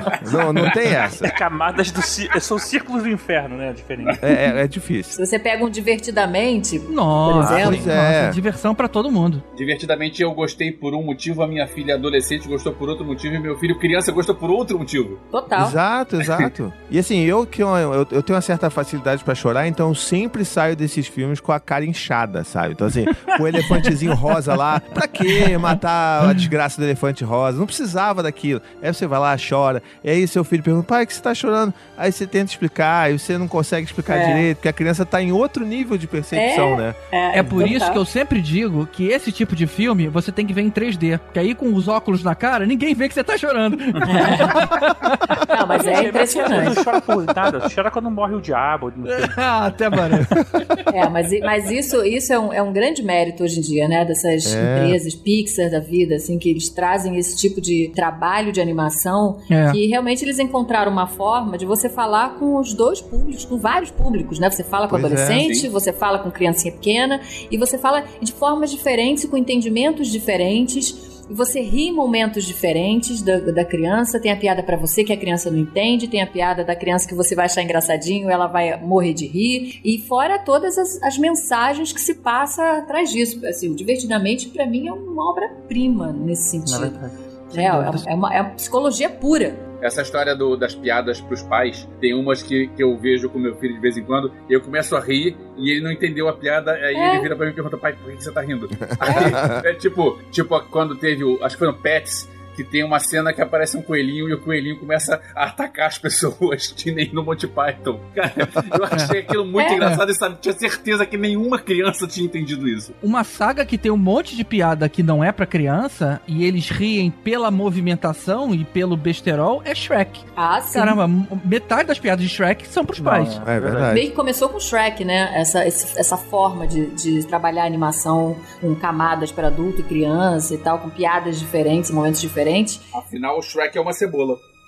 É, é, exatamente. Eu acho que isso aí começou até um pouco antes. Eu lembro de quando eu era mais. Eu mesmo era mais novo, eu via Animaniacs e minha mãe às vezes sentava pra ver comigo assim. Ah, tá vendo desenho, ela tava de bobeira, eu falava, vou ver também. E tinha piada que ela não entendia e ela achava que não era pra criança, porque ela falava assim. Eu ri uma vez que ele fala assim, que juntou o Animaniacs, o Freakazoid e alguém que eu não lembro, outro personagem, e falou: Ué, é, parece que foi feito aí, isso tudo merda, isso que é feito pelo Steven Spielberg. E ela não entendeu e eu ria. Eu falava, não, mas porque os três foram, são produzidos pelo Steven Spielberg. Ela falou, pô, mas como é que criança vai entender isso? Como é que você tem que ter o conceito de que aqueles desenhos eram produzidos pelo Steven Spielberg pra poder saber que eles estavam sacaneando o criador do produto, sabe? Então, assim, isso já é, tem não, mas tempo, eu digo né? isso. Não, mas eu digo isso no cinema, né? No, se, se Ah, era sim, no televisão. cinema, sim. No cinema, Ah, é. esse pontapé começou com, com o Shrek ali. Só uma pequena nota triste sobre Animaniacs. Eu botei meu filho pra ver porque eu tenho o DVD aqui. E um desenho só do Wally Lama, ele no meio do desenho já não. Pai, eu não quero ver isso. Eu pensando, puxa. Ah, Sabe aquela, aquela a lágrima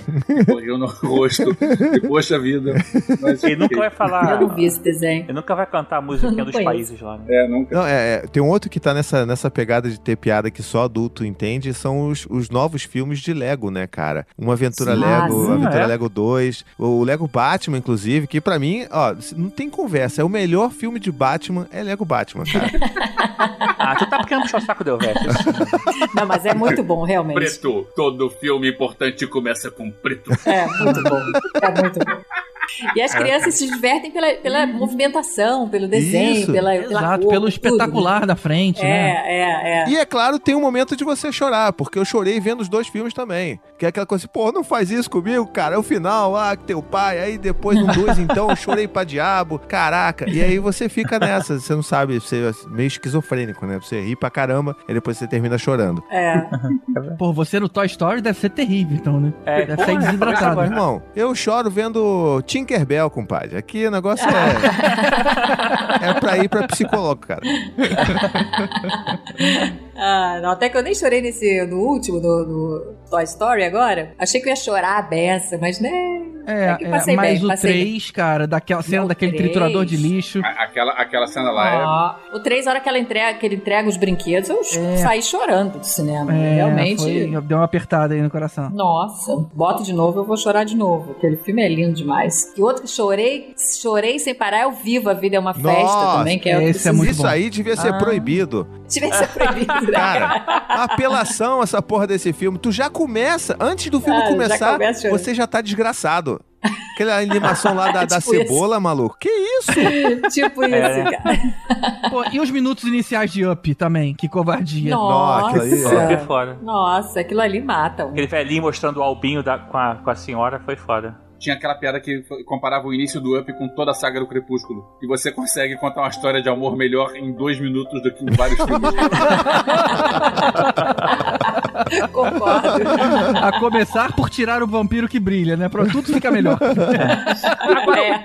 O Viva, eu acho que teve um, um problema aí, eu não sei, cara. É, na verdade, eu, eu convivi um pouco, mas não muito, porque meu afilhado ele viu Viva também, acho que com uns 3 anos, talvez, nessa época, 4 anos. E, cara, eu acho que pegou pesado nele, porque ele ficava olhando assim pra minha sogra, ou pra, e ficava assim: É. Eu não quero esquecer de você, eu não quero esquecer de você. É. E, cara, ele ficou tenso, Ah, bicho. tá. Tadinho, mas é. é, Ficou, é. é, não, não, não, não digeriu muito bem. Acho que foi muito novo pra ele, assim. Quando ele, É. ele fez o contato com o filme, ele ficou bem impressionado, sabe? Essa questão de vida pós-morte, Imagino. de morrer, sabe? Ele ficou perguntando muita coisa sobre isso, sabe? Eu, particularmente, assim, já que a gente tá falando de Viva, Viva é um filme que eu acho lindo. é, a gente sabe disso, que ele é lindo, mas é, eu acho ele uma ótima alegoria pra gente falar sobre morte com os nossos filhos, né? Sim, é claro que não isso. tão Exato. novos assim. Exato. Mas nessa mesma linha tem um que eu acho até mais maneiro, que é o Festa no Céu. Não sei se vocês já eu também viram. Prefiro Festa no Sim, Céu. Eu sim, não vi sim. esse. Inclusive, eu não gosto tanto do Viva porque eu acho que o Festa no Céu, que é anterior, eu gosto mais. É, eu também. Prefiro Viva. Ele fala de uma forma muito clara e ao mesmo tempo muito lúdica, sabe? Muito. Ai, não sei, eu, eu tenho. Eu choro toda vez também. O filme é lindo demais. Agora, isso que o Tibério falou sobre a, a criança interpretar de algum jeito, eu lembro de uma história que, que, eu, que eu vivi com a Alice no cinema, Alice pequenininha. É, já não tinha mais a irmã dela e eu tinha me separado da mãe dela. E eu fiquei morando um tempo sozinho. Era eu e Alice. Mas eu lembro que a gente foi ver Madagascar. E aí tem uma cena no Madagascar que o. é Deve ser o primeiro Madagascar. Que o leão ele, ele descobre que ele precisa de carne para comer e ele começa a ver os amigos dele como bifes. Aham. E aí ele resolve Ah, é. se separar dos amigos dele, porque senão ele vai querer comer os amigos dele e ele quer continuar sendo amigo. Então ele se separa. E isso deve ter batido de algum jeito com a minha filha, que ela chorava, e chorava. e ela não conseguia ver o fim do filme porque ela chorava. E lágrimas. E acabou que a gente eh, ficou no início, era uma época que a gente conseguia ver o início da, da sessão seguinte, né? Não era expulso do, do cinema. E aí ela viu o início do filme e aí ela saiu melhor de- do, do cinema. Mas tem isso. Ela foi ver um Madagascar e chorou, chorou, chorou. É, porque bate diferente, né? Cada um, sei lá o que, que, a gente, que, que eles sentem, como pega, né? Entendi. Agora, de- dessa época do- da minha filha, tem duas historinhas que eu vou contar. Uma delas é que é, eu, às vezes, eu deixava ela com o babysitter e saía à noite, né, mas no dia seguinte eu tava com ela. E aí, sim, o que eu vou fazer pra dormir? Aí teve uma vez que eu fui ver Valiant com ela, coloquei ela no meu colo e dormi o filme inteiro. Típico, né? É, e teve outra, outra que é- vai ser a historinha mais bonitinha que vocês vão ouvir hoje. Tinha, ela tinha, sei lá, 3 anos de idade. E aí tinha um menininho da creche que gostava dela. E aí a gente combinou de, de ir no cinema junto pra ver. é, A gente foi ver Herbie, aquele da Lindsay Lohan. Uhum. Aí eu sentei com ela no meu colo, do meu lado, o pai do menino com o menino no colo, e no meio do filme, o menino, Alice, posso segurar a sua mão? Ah, Oh. Aí Ai, você, que pra amor. combinar, segurou a mão do pai dele também, né? Pra ela esticar. É. É, não, mas tudo Que bem. foto linda essa. Aí aquele pai ciumenta, sai pra lá, moleque. Pô, tirou da minha filha, pô. É, é. É, acaba com o encanto todo. Né?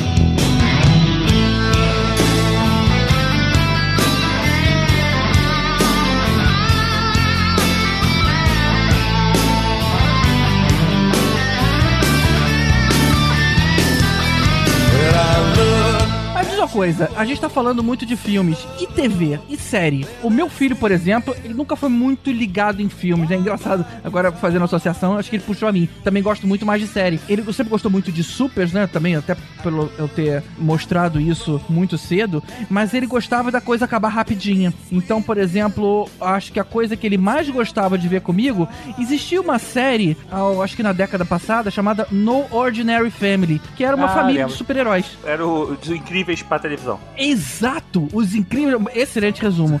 É, e, cara, era o nosso programa. Ele falou: pai, vai começar, vai começar? Vai começar, filho, vem aqui. É a minha lembrança de ver coisa na TV com ele. Até porque as outras, de novo, né, eu te falei, né? iCarly, Drake and Josh, eu já não tenho muito interesse, eu acho muito bobo. Mas esse ficava ali no meio termo interessante. Tipo, o programinha da Não, CW. televisão a gente vê muito pouco. Clara não vê televisão. Eu vi há pouco, a minha filha via Hannah Montana, via High School Musical, eu vi essas coisas, mas... É. Inclusive, High School Musical, no início, quando apareceu, quando começaram a falar, foi minha sobrinha, minha filha começaram a falar, eu achei, que, achei, achei até que era série, mas não era um filme. É filme, é. Nossa, então eles resolveram fazer a série depois que tem a, e a Clara viu muito a série, o High School Musical. Que é bem legal. As sériezinhas do Nickelodeon, a única coisa que ela vê quando vê televisão são essas séries, né? Thunderman. Agora, é, pegando filhos um pouco mais velhos, é, a minha filha, ela acompanhou Game of Thrones. Tá, ela já tem idade pra isso. E- Mas eu lembro que teve um episódio que eu tava vendo... Rapidinho, ela tem idade hoje que ela tem 18 anos, né? Quando começou. É, exatamente. Olha aí. Olha Vai. o, o bad parenting aí. Olha a problematização aí. Bad Parent porque o fim foi ruim. Se o fim fosse bom, tava todo mundo dizendo, tava todo Não, mundo não. elogiando. Mas como o fim foi um Não, mas lixo, vamos lá, vai lá. As primeiras temporadas ali. Cara, teve. Quando ela tinha, sei lá, 15, 16, eu tava vendo um episódio com ela. Eu nem via sempre os episódios com ela, não. Às vezes eu via separado dela, via, ela também via, a gente comentava. Acho que foi o, episódio que teve a nudez masculina de close mais longa de toda a série. Cara, Eu tava vendo universo. minha filha. ai, que vergonha. É. E eu pensando, gente, precisava ter isso. Nada contra. Ok, mas precisava ter isso agora, cara. Com a minha filha do lado, gente. O meu filho morre de vergonha, cara. Quando tem uma cena de nudez, ele morre de vergonha. Ele pega o celular e ele finge que não tá olhando, cara. É muito engraçado. e eu lembro que quando eu morava com meus pais, eu era adolescente, eu tô vendo uma tele... Cara, uma parada qualquer na televisão. Mas era só alguém ter uma, uma possível cena de sexo que minha mãe aparecia e sentava no sofá, cara. Era, era muito constrangedor isso. Mas era esquisito, né? Porque tinha isso, mas ao mesmo tempo todo mundo ficava almoçando no domingo vendo as rabas pro alto na piscina do Gugu, né? Tipo, e ninguém É, tinha problema com isso. É verdade, é, isso não verdade. tinha problema nenhum, cara. Água, jogando água na, na camiseta sem É. sutiã e aquele troço de peitos É. aparecendo. Era uma bizarrice aquilo ali. O Tchan descendo na boquinha da garrafa. Esse fim dos 80, início dos 90 foi uma, uma coisa estranha mesmo. Nossa, podreira, né? Galera, rapidinho que tem alguém aqui que quer falar com vocês.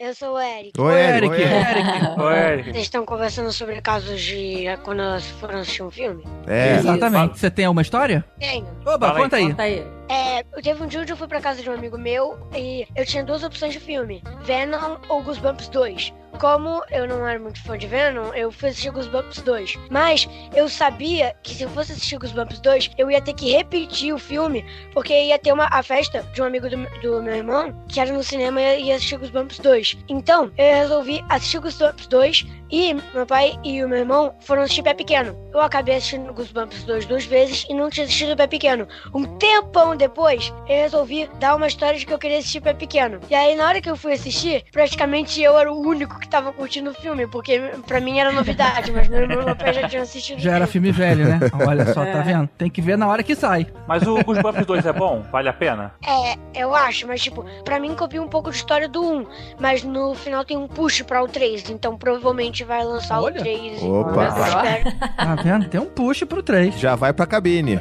Já vai pra cabine, exatamente.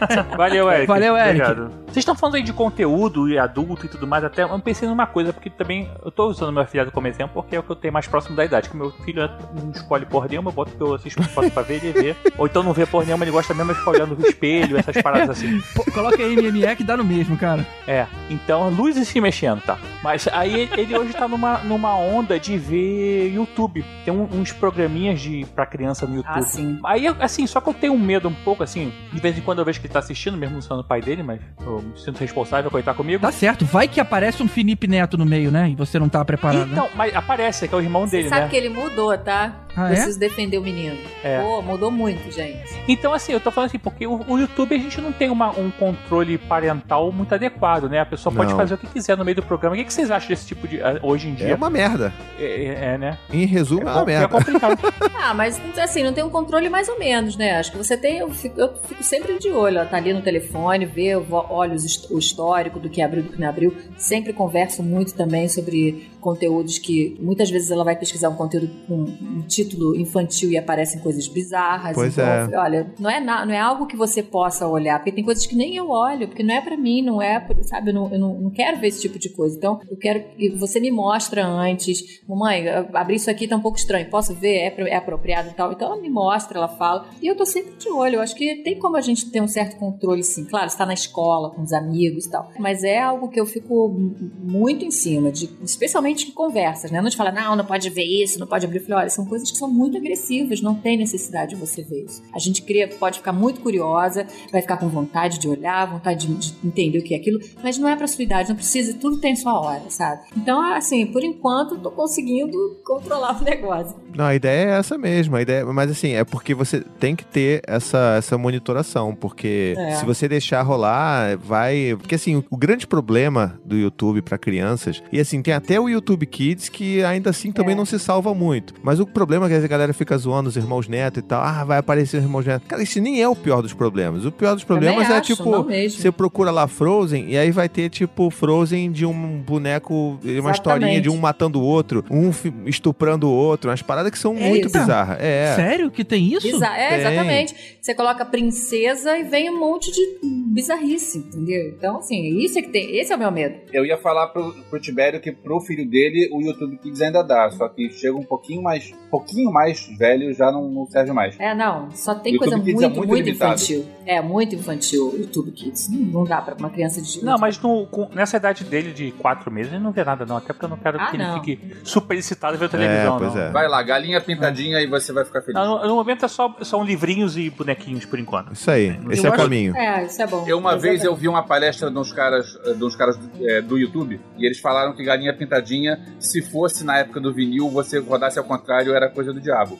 Porque a galinha pintadinha, ela para qualquer criança. A criança tá é, Para. uma peste. Você bota a galinha pintadinha pra tocar, a criança para. Não, É, galinha é um bizarro. galinha pitadinha me economizou um bom dinheiro de babá, porque foi a minha babá por alguns anos. assim. E o galinha pintadinha da época do meu filho era Teletubby. E eu achava uma parada esquisitíssima aqueles Teletubbies até o dia que eu prestei atenção no que que era um Teletubby. Cara, aqueles bichos, aqueles, aquelas coisas esquisitas, na verdade são crianças de dois anos de idade. Elas se comportam daquele jeito, elas É. repetem tudo o tempo todo, elas gostam de pular na poça d'água. Por isso que há essa identificação. Aí é tudo muito colorido, tem aquele sol que tem uma cara de bebê. É. Aí eu comecei a entender um pouco mais porque que as crianças ficam vitradas naquilo. São elas mesmas ali, né? São elas mesmas. É, exatamente, são elas, se enxergam, você vem ali. Exatamente. Um movimento devagarzinho, pra não ficar aquela coisa que deixa a criança é, é, né, agoniada. Então, sempre aquele movimento lento do Teletubby, como era o galinha pintadinha. Exatamente. E de novo. Mas a gente tava falando de controle parental. Teve uma época que meu filho começou a jogar jogo online, né? E aí, a hora que a gente, como ele era ainda muito pequeno, a gente fica um pouco de orelha em pé. Então eu falei, cara, pô, quem são esses- essas pessoas com que ele tá falando, né?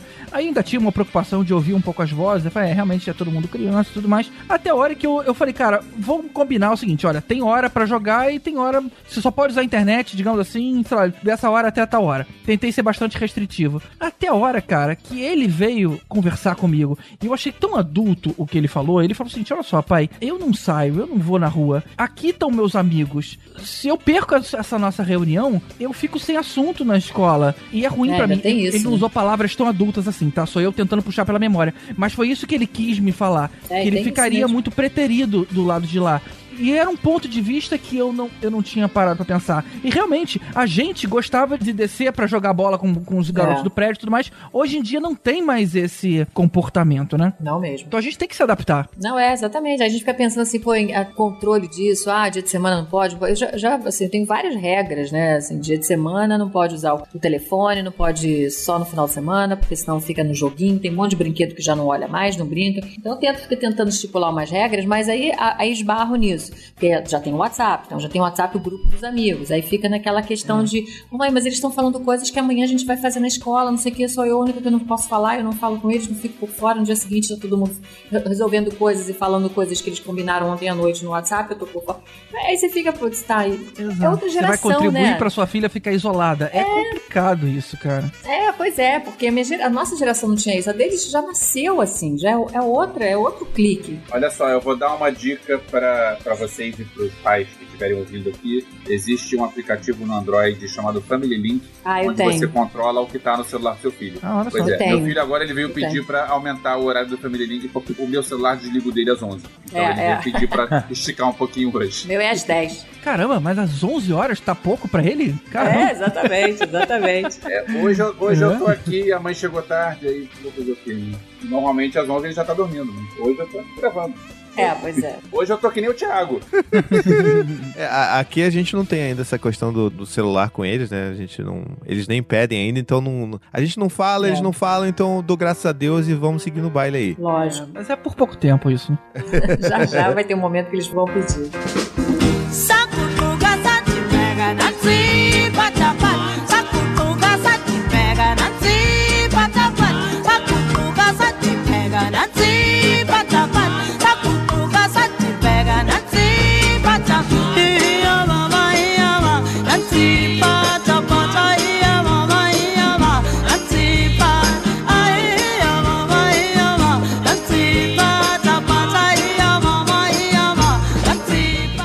A, a falou do Harry Potter e eu pensei numa parada. A gente tá passando por uma fase no cinema que a gente tem umas sagas aí que perduram alguns anos, né, cara? Como foi o, universo da Marvel, como foi o Harry Potter. Isso ajudou, assim, a aproximar é, das crianças. Tipo, vocês que tem o Elvésio e o GG tem filho com 18 anos, então talvez, tipo, primeiro é, o Homem de Ferro eles tinham 8 anos de idade, sabe? E vocês chegaram a, a- passar esse ciclo com eles, assim, desses anos, e os 10 anos aí acompanhando alguma coisa com eles, ou com Harry Potter ou não? Acabou que eles não pegaram essa onda também? No meu caso, não, porque os filmes de super-herói, quando começaram, a Alice era muito nova, então ela não começou a ver, assim, via um ou outro só, mas não via tudo. O que ela divide comigo nisso é que ela curte Guerra nas Estrelas e ela curte Senhor dos Anéis.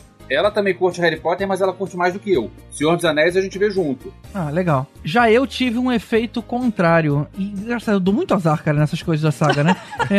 É. eu comecei a mostrar, eu comecei pelo Iron Man, fui tentando mostrar e tudo mais, mas o que aconteceu? Como ele viu cedo, à medida que ele foi crescendo, ele começou a achar aquilo coisa de criança. E Hum. aí, pra completar, os amigos deles diziam que super-herói era coisa de criança, porque tinham, ainda estavam olhando pro universo de quadrinhos. E aí ele criou uma, uma autodefesa. Então, hoje, ele vai comigo no cinema, mas é só comigo. Ele não conversa sobre aquilo, ele não consome. É do tipo, é quase que eu vou fazer a vontade do meu pai. E até se diverte lá. Mas eu não consegui fazer ele se envolver no, no universo Marvel. Então, será que tá voltando ao nosso problema nerd, que a gente gostava de quadrinhos, essas coisas, a gente era nerd e os outros não? Será? É não, possível. não, olha só. O Eric, ele tá pilhadíssimo com Homem-Aranha novo porque tem propaganda na televisão. Ele não viu todos os filmes, claro, né? Ele nasceu em 2009, mas ele viu vários do, dos filmes do MCU e ele tá muito pilhado, dizendo: pai, a gente precisa ver, você precisa me levar na sessão de imprensa. Eric, esse aí não dá pra levar você. Não, você precisa. Não, Calma, Eric, quando o fim de semana que estrear, a gente vai. Não, não. E tá- ele tá pilhadíssimo com isso. Com a Alice funciona melhor. Eu lembro quando, quando ela já tava um pouco mais velha, que eu pensei, qual vai ser o primeiro Tarantino que eu vou apresentar pra ela? Né? Pô, tô louca Porque- pra chegar esse Ih, dia. aí? Pois é, porque eu tava pensando, é, cara, Pulp Fiction é do cacete, mas é, tem aquela cena do I'm gonna be medieval with his ass. Cara, não, não vou pegar um É, filho adolescente. Essa só depois, só, só com os 17. Pois é, É, pois é. é. Aí eu peguei o Bastardos Inglórios. O primeiro Tarantino dela foi Bastardos Inglórios. As paradas na testa também são meio cruéis ali, Não né? existe um Tarantino É. 100% light. Tá? A, gente, a gente tem que Não, pensar o que, qual- que vai ser. Não sendo cães de aluguel, cara, pra você não ter que explicar a cena da orelha, então É, fica mais fácil. nossa, tô louca pra chegar esse momento de ver todos com ela, assim. Os oito odiados. E tem, tem outra coisa que a Renata vai passar também, que é. Quer dizer, todo mundo tem filho pequeno vai passar, né? É que, tipo, quando tinha pré-estreia meia-noite em dia de semana, e ela com colégio sete horas da manhã no dia seguinte. Puta, A- é, né? Alice, olha só. Eu vou ver Vingadores na pré-estreia meia-noite na quarta-feira. Quinta-feira você tem aula às sete. Eu vou chegar do cinema três e meia da manhã. Você não tem a opção de faltar à aula na quinta. Eu É. compro o ingresso pra você? É. Ela foi comigo e, ok, e acordou. Você sabe que ela só entrou na escola, né? Ela É, provavelmente Atenção é, zero. não viu aula Atenção. nenhuma ali dentro. Mas a minha parte é colocar ela na escola. É, né? exatamente. Eu- se ela não vai prestar atenção, a culpa não é minha. Você não Pois é. foi Eu vou negligente. arrumar, eu vou criar uma vinheta bad parenting pra colocar em alguns por- momentos. É. E por outro lado, olha só, cara, ela viu a, sessão- a pré-estreia à meia-noite e tal. Ela pode chegar pra todos os amigos do colégio e, e viu aquilo. E ela É. tava vivendo aquele momento. Não é um troço que, que você vai, vai dormir pouco porque você vai fazer alguma coisa underground. Não, é um troço que, que, que é um, um cool, momento. É um momento. É, eu acho que isso, eu acho que isso eu não corro, esse risco eu não vou correr muito, não, porque normalmente esses filmes são os filmes, né, dessas grandes sagas e tal. E a Clara não é muito. E eu já vou ter visto na cabine. Então, assim, provavelmente eu, eu, assim, eu nunca fui nessas sessões de meia-noite da estreia do filme, de filme nenhum. Porque eu já vi na cabine e a Clara não tem essa gana por esses filmes, por enquanto, pelo menos, né? Renata, a primeira vez que eu levei ela pro Festival do Rio, eu tava pensando, o que que eu vou levar ela pra ver no Festival do Rio? No Festival do Rio, eu gosto de ver as coisas alternativas, podrão, É. coisa esquisita, né? Aí, eu, o primeiro filme que ela viu no Festival Midnight do Rio Movies. foi o Midnight Movie, só que era um documentário sobre o Scorsese. Não, desculpa, um documentário sobre o Brian De Palma. Oh, que Pegando toda a demais. carreira do Brian De Palma. Ah, que, aí isso vai, maneiro. Aí sim. Isso aí é um good parenting. Tu levou ela pra ver isso? Levei ela pra ver isso, no Roxy. Coitada, cara. Coitada, porque ela gosta de cinema. Pô, ver um documentário sobre o Brian De Palma, maneiro. Lógico, maneiro pra Aumentando caramba. a cultura cinéfila dela. Muito bom, muito É, bom. Pois lógico. é. No ano seguinte, aí já foi, já foi trecheira, porque eu fui levar ela pra ver um filme de ação cambodiano. Ah, Tá coitado. Testando até onde ela vai, né? É, exatamente, os limites Não, da o que eu coitada. expliquei pra ela é o seguinte: olha só, festival a gente tem que ver coisas que você nunca mais vai ter chance de ver. É, tem que ver esses. Pois é, eu quero ver as coisas que nunca mais vou ter chance de ver. Mas vem cá, vamos pensar no contrário agora. A gente falou aqui das coisas que a gente apresentou pros nossos filhos. E o contrário? Já rolou isso do- da criança pedir pra vocês assistirem alguma coisa? Eu pergunto isso porque há uns dois anos atrás, o meu filho pediu pra eu ver uma série. E a série era aquela 13 Reasons Why. Eu falei, ah não, filho, não tô afim não. Aí ele falou assim, pai, vê. Aí eu percebi que não era uma sugestão, era um pedido. E aí eu fui Ah, ver, até legal. porque eu percebi que ele queria conversar alguma coisa, ele já É. tava numa idade mais, de mais idade. Então foi o jeito dele me pedir ajuda, sabe? É, Legal. Hum. vamos conversar. E, e foi legal. A gente teve um papo muito bacana. Eu achei uma série muito forte. Aquele É, bem forte. é. Aquele Bem final pesado. foi muito questionável, é, não devia ter chegado a- àquele ponto, mas abriu um espaço importante dentro de casa pra algumas conversas. Eu acho que pra várias famílias aconteceu isso, né? Acho que, acho que isso serviu pra levar um- esse assunto da depressão, do bullying à tona É. novamente. E é importante isso nessa comunicação. É, acho que- exato, exato. Pelo menos serviu pra isso. A série não, não foi tão boa por algum motivo que as pessoas acham, pelo menos pra, É, mas pra levantou o isso, assunto. né? Isso, é. É, E muitos pais passaram por isso, de realmente conseguir ter uma abertura para conversar sobre isso com os filhos, que eles também nunca, muitos nunca nem percebiam isso, não conseguiam identificar isso na convivência com os filhos ou os filhos na escola, suas vidas sociais. E a, a série ajudou muita gente. Eu li uma matéria falando sobre isso, que ajudou muitos pais a, a entrarem nesse assunto com os filhos. Eu não vi a série, na verdade eu não vejo série, né? Então Ah, vou apanhar aqui de- Renata, ah, não.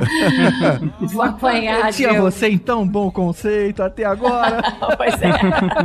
Vai tudo por água abaixo, não vejo série. Pô, não tem tempo, gente. O tempo que me sobra, eu tenho filho pra criar, né? E aí o tempo É. que. Eu trabalho vendo filme, meu trabalho é ver filme. Se eu deixar pra ver série, eu tô cada série que eu vejo, eu fico pensando nos filmes que eu tô deixando de ver, entendeu? Então eu falei, não, ou eu Isso, vou. esse série, é o ponto. Ou eu vou ver o Esse é o filme ponto. tal. Aí eu vejo o filme tal, sabe? Aí eu acabo não vendo série. Eu tento explicar isso pro GG, mas ele não entende.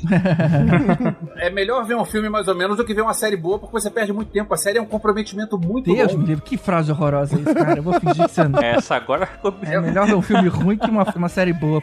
Não, e, e se compromete às vezes por anos. Não tem tempo Pois pra isso, é, não, gente. é. Eu gosto de início, meio e fim, entendeu? Eu gosto de acabar aquele negócio e acabar aquela história, fechar a história daqui duas horas. Não, por outro lado, tem um filme que você gostou muito e você quer ver mais daquele universo. A série é isso, é mais daquele universo que você gostou muito. Pessoal, não vamos desfocar. É, não vamos desfocar. aqui. É, Acho mas que forma, vocês Renata. não se interessam por esse assunto no momento, eles não querem saber. pois é. De qualquer forma, Renata, você sabe do que se trata essa série, né? Da Sei. depressão e tudo mais. Ainda tem uma questão final sobre suicídio, que é muito importante, a televisão não fala. Então era um espaço bacana. Ainda teve uma segunda temporada, aonde, bom, se vocês não viram, dane-se, né? Se não se importam. Não, eu não vi, mas eu queria ver, mas tudo bem. Ah, é?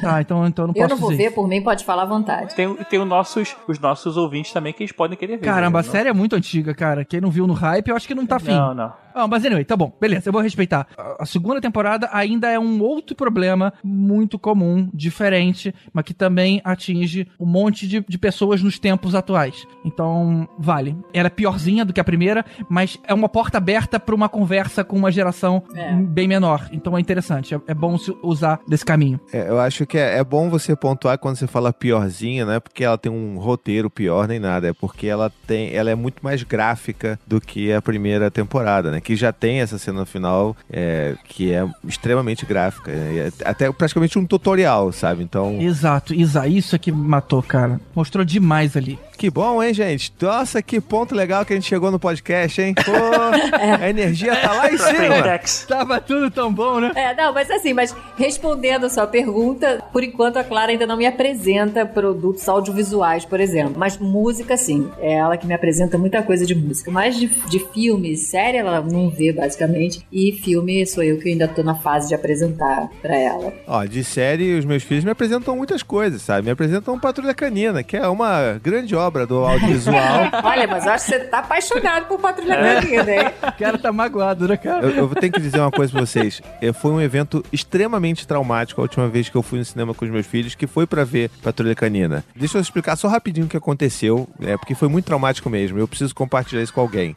Tá? O que acontece? Peraí, eles adoram Patrulha Canina na televisão? Eles adoram. não- Adorar é pouco, sabe? É, é a vida deles, é a Patrulha Canina. Sim, mas, mas, mas você também detesta na televisão ou só o filme que foi tava muito ruim? Qual é a diferença de uma coisa pra outra? Não tem diferença, porque o que bota no cinema é a mesma coisa que tá na TV. Não tem a- um roteiro melhor, mais Só que trabalhado. longo. É, É pior porque é mais longo. Mas seu filho gostou? O seu filho eles gostou? amam, eles amam, entendeu? Mas você gostou do filme? Sim, pra caramba, entendeu? Ah, mas é, mas é pra eles, não é pra você, entendeu? Então Mas atingiu eu o target. lá, eu fui obrigado, entendeu? Pois Eu- é. Ossos do ofício. Deixa eu explicar. A primeira coisa que, você, que acontece quando você entra no filme da Patrulha Canina é que ele vai exibir um filme. Aí eu falei assim, até pra minha esposa, que né, tá com bebê, ela não podia compartilhar do sofrimento comigo. Então eu falei, olha, isso aqui deve durar uma hora mais ou menos. Então marca uma hora e a gente se encontra no final. E aí, quando tava chegando perto da- de uma hora de filme, tava realmente encaminhando já pra finalizar aquela história. Aí eu falei, pô, que alegria, tá acabando, tá acabando. Aí acabou a história. E aí eu falei, poxa, graças a Deus, tenho aqui, vou poder viver minha vida normalmente. E aí o que acontece? Aparece outro desenho. Mentira! Aparece uma segunda história que não tem absolutamente nada a ver com a primeira história de uma hora. E aí começa a tocar o negócio, começa a tocar a abertura, eu- aí eu fico, não, não, gente! aí os pais que estavam do meu lado começavam a rir da minha cara, mas eles também estavam desesperados. E aí, 20 minutos depois dessa porcaria, mais um desenho. E aí eu falei, não, vocês estão de sacanagem. São três desenhos que eles exibem pra gente. Eles fizeram isso com Peppa Pig. Fizeram? Ah, então, é a mesma coisa, Fizeram cara. no cinema, Peppa Pig foi assim, meu amigo. Gente, que Pig Não é um absurdo. filmão, eram vários filminhos. Caramba, que sacanagem. Infelizmente, o Eric, ele tem um, um senso de humor parecido com o meu. Então, quando ele me bota, tipo, Naruto, ele vê sozinho. Mas quando ele é, tem alguma coisa que, que tem um, um senso de humor, tem uma coisa que tem um humor mais bobo, ele me chama. Tipo, o Irmão do Jorel. A gente tava num evento no Parque Laje, e aí tinha um telão lá que passava umas coisas, aí foi passar Irmão do Jorel, ele... Pai, senta aqui que você vai ter que ver isso comigo. É um desenho brasileiro. E é um desenho que tem umas coisas completamente aleatórias e engraçado. Então, beleza. Vocês nunca ouviram falar nesse, nesse desenho? O, o interessante desse desenho é que ele tem a mesma, a mesma loucura, né, maluquice dos desenhos que as crianças estão acostumadas a ver, mas ele é ambientado no Brasil. Ele não tem uma casa, né? As pessoas não moram em casas bonitinhas. As pessoas moram, aí você vê, sei lá, é, uma casa pequena, as pessoas meio pobres, sabe? Em alguns momentos mostra o cara caminhando na favela, ou, ou num bairro muito de, de subúrbio mais de baixa renda.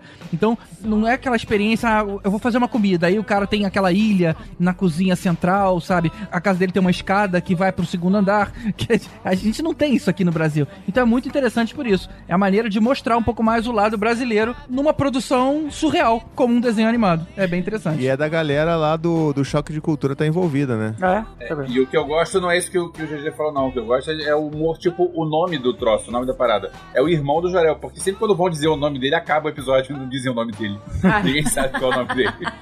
Mas aí, assim, eu não queria fechar esse episódio sem aqui terminar, que eu já não tenho aqui 53 filmes e duas séries.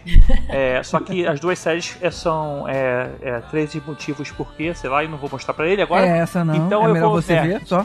É, é. Então, é, eu queria mais, mais dicas, assim, que que, assim, além dos mais famosos, o que, que vocês viram, assim, que seus filhos gostaram pra caramba, que vale a pena a, a se apresentar? Tipo, sei lá, é, Goonies, você falar, ah, uma idade boa, com 6 anos, pra ver Goonies é sensacional. Aí, ou então, assim, uma idade legal com, que o filme vocês gostaram no momento certo, sei lá, uma coisa assim, sabe? Olha, uma que eu acertei que o meu filho gostou muito é aquela dos anos 80 ou, ou início dos 90, acho que é final dos anos 80, que é aquele Uma Noite de Aventuras. Aquela a- a- aquele funciona, cara, que é uma é aquela babá, né, que vai dar uma volta na cidade com as crianças. Então, como tem criança ali, tem a Elizabeth Shue, funciona. É uma coisa divertida. Ah, legal, vou anotar pra ver. De coisa velha eu não tenho, não. Tem coisa nova que eu descobri com eles e que vale a Pode pena. ser nova, pode ser nova. É, tem assim, a gente evita deixar eles assim expostos da TV, porque tem toda a questão de publicidade, né? E a gente quer tentar limitar um pouco isso, então eles vêm muito streaming, né? Então, Netflix, Amazon Prime e tal. Então tem uns desenhos que eles gostam muito de ver hoje em dia, que é Helena de Avalor,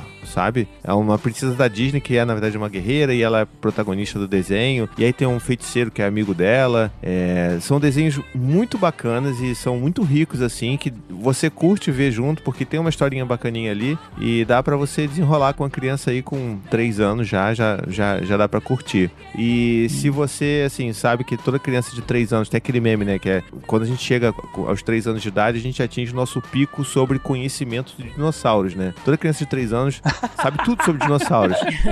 Então, tem uma série que é original da Netflix, da Netflix não, da Amazon Prime, que é Dinodana. E, cara, é sensacional. É uma live action que mistura dinossauros super bem renderizados, já são, tipo, aquelas visões mais atualizadas de dinossauro que já aparece com penas, alguns dinossauros são meio tipo aves, e é uma, é uma menina que investiga dinossauros e tem um livro de dinossauros, ela vai atrás, então aparecem os dinossauros juntos e ela ajuda os dinossauros a resolverem problemas, a fugir do T-Rex e não sei o que, então a- as crianças piram nesse negócio. Você já apresentou o Jurassic Park, não? Ainda não, tenho medo deles ficarem com medo. É, não, acho que tem que esperar um pouquinho. É, É, é, Para viu, é. acho que com os Tem um sete anos. ali que. né? É, Mas, Renata, um que eu acho que pode estar aí na faixa da sua, que meu filho gostava muito de assistir, são os dois filmes do Jumanji, que são crianças jogando. Ah, sim, já, vi, já viu, já viu. Já viram, né? Já viu. Parece ser divertidinho aí pra eles. É. Uma também, você apresentou pra ela She-Ra, a nova da Netflix? Pô, muito bom. Eu já apresentei. Não. Tá aí, todo mundo tá falando disso.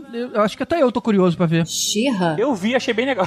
Ju, mas, é, mas tipo o She-Ra que era o desenho, aquele She-Ra? E É. só, que, só que o novo reformataram. pra um- Mas em desenho ou live action? Desenho, desenho. É mesmo? Elas são meninas, na verdade, são princesas, né? Então, assim, são várias princesas, cada uma tem uma característica própria. achei bem legal, cara, assim. Cara, é muito maneiro. É mesmo? Vou ver. Não vi, não vi. É, eu vou dar duas sugestões. Uma delas é o Diário de Banana, que é um Ah, pouco mais sim. velho, tá? Diário de E tem os livros, Clara os livros são, são divertidos Já e leu tal. quase E- todos. É Pois é, legal. e já fizeram quatro filmes, se eu não me engano. Eu não sei se eu vi todos, mas pelo menos o primeiro filme é bem divertido. O formato do, do filme pega bem o formato do, do livro e é bem legal. E a outra, assim, eu não posso falar de filme infantil e não lembrar do Robert Rodrigues, que é um cara que ele tem duas carreiras paralelas, né? O cara que faz os filmes, faz o Alita e faz Sin City e faz Um Drink no Inferno. E paralelo a isso, ele faz um monte de filmes infantis porque ele é pai e curte essa onda de ser pai. Então ele tem um monte de filmes infantis, alguns não tão É, legais.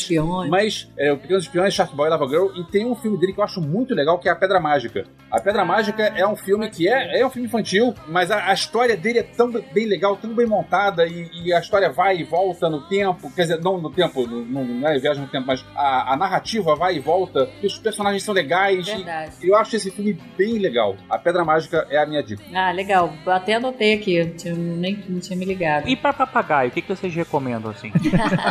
É aquele negócio. Musical, musical. Não, pode ser Ana Maria Braga. É.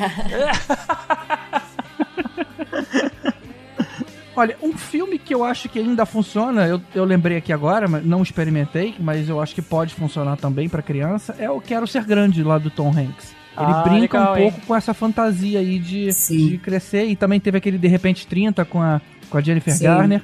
Que eu também é muito que, legal. Eu acho que pode, eles podem se interessar sim, cara. Funciona ali por 7, a Clara viu, já viu, já viu esses dois filmes. Ela viu com 7, 8 anos. Entre, entre, ne- nessa fase dos 7 agora para os 10, ela viu muitos desses filmes, né? E ela ficou muito encantada com De Repente 30, porque ela se via assim, a gente, né? Eu e ela. Então, que essa coisa da mãe, da filha e Legal, tal. legal, legal. E já viu né? várias vezes. Ela curtiu pra caramba e é divertido, tem cenas muito divertidas. O Quero Ser Grande, ela adorou também. Mas assim, eu acho que hoje eu, eu, eu ficaria com o De Volta pro Futuro. que Pra mim foi um grande acerto. Sim, porque sim. ela ficou, ficou maravilhada com o filme, com a história, com aquela volta, com aquela possibilidade ali de voltar e depois as sequências. É, e ela tinha ali os 7, 8 anos quando a gente viu junto. E, e eu fiquei muito feliz dela ter adorado e ter entendido, ter sacado assim as, as, as nuances do filme. De Volta ao Futuro, eu queria perguntar pro meu afilhado, porque eu tenho um carro do De Volta ao Futuro aqui, que mede mais ou menos, sei lá, quase um metro. É, ah, maneiro. gigante. E aí fica na vitrine, assim, né? Aí meu afilhado vem aqui em casa e fala, Dindo, Dindo, posso brincar com esse carrinho? Eu falei, não, poxa, você pode, pode ver, você não quer ver ele, não. Não, mas eu vou brincar só aqui em cima do sofá, só pra frente, Isso pra não trás. é um carrinho de brincar, tá, amor? Deixa eu acelerar ele 88 milhas por hora, assim. então. É, Eu exatamente. tô, eu tô esperando ele crescer um pouquinho pra ver se ele vê esses filmes comigo, aí eu deixo ele brincar no carrinho. Pelo menos tocar a primeira vez, que agora É. ele só consegue trocar através do vidro. Eu falo assim, encosta aqui no vidro, não é o suficiente, não. Ele, não, Dino, deixa eu pegar. Essa coitada aqui. Tem uma outra coisa só que eu ia dividir com vocês, que não é exatamente é, ver filmes com crianças, mas é uma, uma experiência que eu tô fazendo esse ano. A minha filha tá morando com a mãe, e elas moram em, elas moram em Friburgo. Só que eu, pra ter uma ligação extra com a minha filha, a gente criou um bom de novo, que foi é, eu escolho um filme por semana, e aí é, eu vejo aqui, ela vê lá, E aí depois a gente fica comentando pelo WhatsApp sobre o filme. E aí, eu, tipo, a gente viu Jack Brown, a gente viu Os Suspeitos, a gente viu Quase Famosos. Tem um monte de filmes que eu quero, que são filmes que eu gosto, que eu, que eu, que eu tô na pilha de rever e tô na pilha de mostrar pra ela. E aí eu conto um monte de curiosidades, eu gosto de. Vocês sabem que eu gosto de ficar falando um monte de coisas inúteis sobre cada filme. E Aí, aí você manda ela fazer uma redação sobre o filme depois, né? Ah, e aí você copia e bota no eu vi e fala que foi você que Ai, meu pai de Ah, novo. é.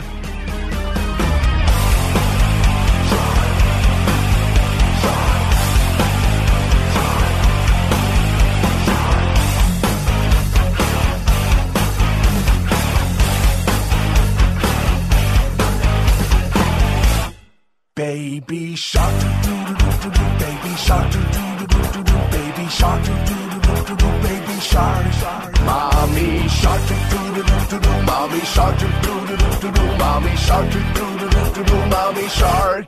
Daddy shark, daddy shark, daddy shark, daddy shark.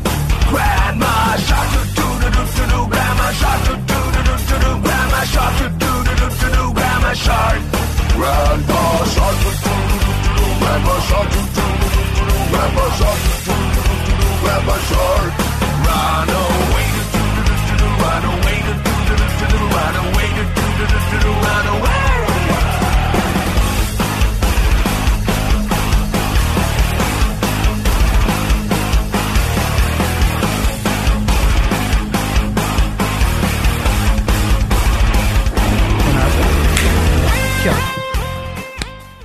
Essa palma merda. É, caramba, a, a palma da Renata deu uma humilhada em você, hein?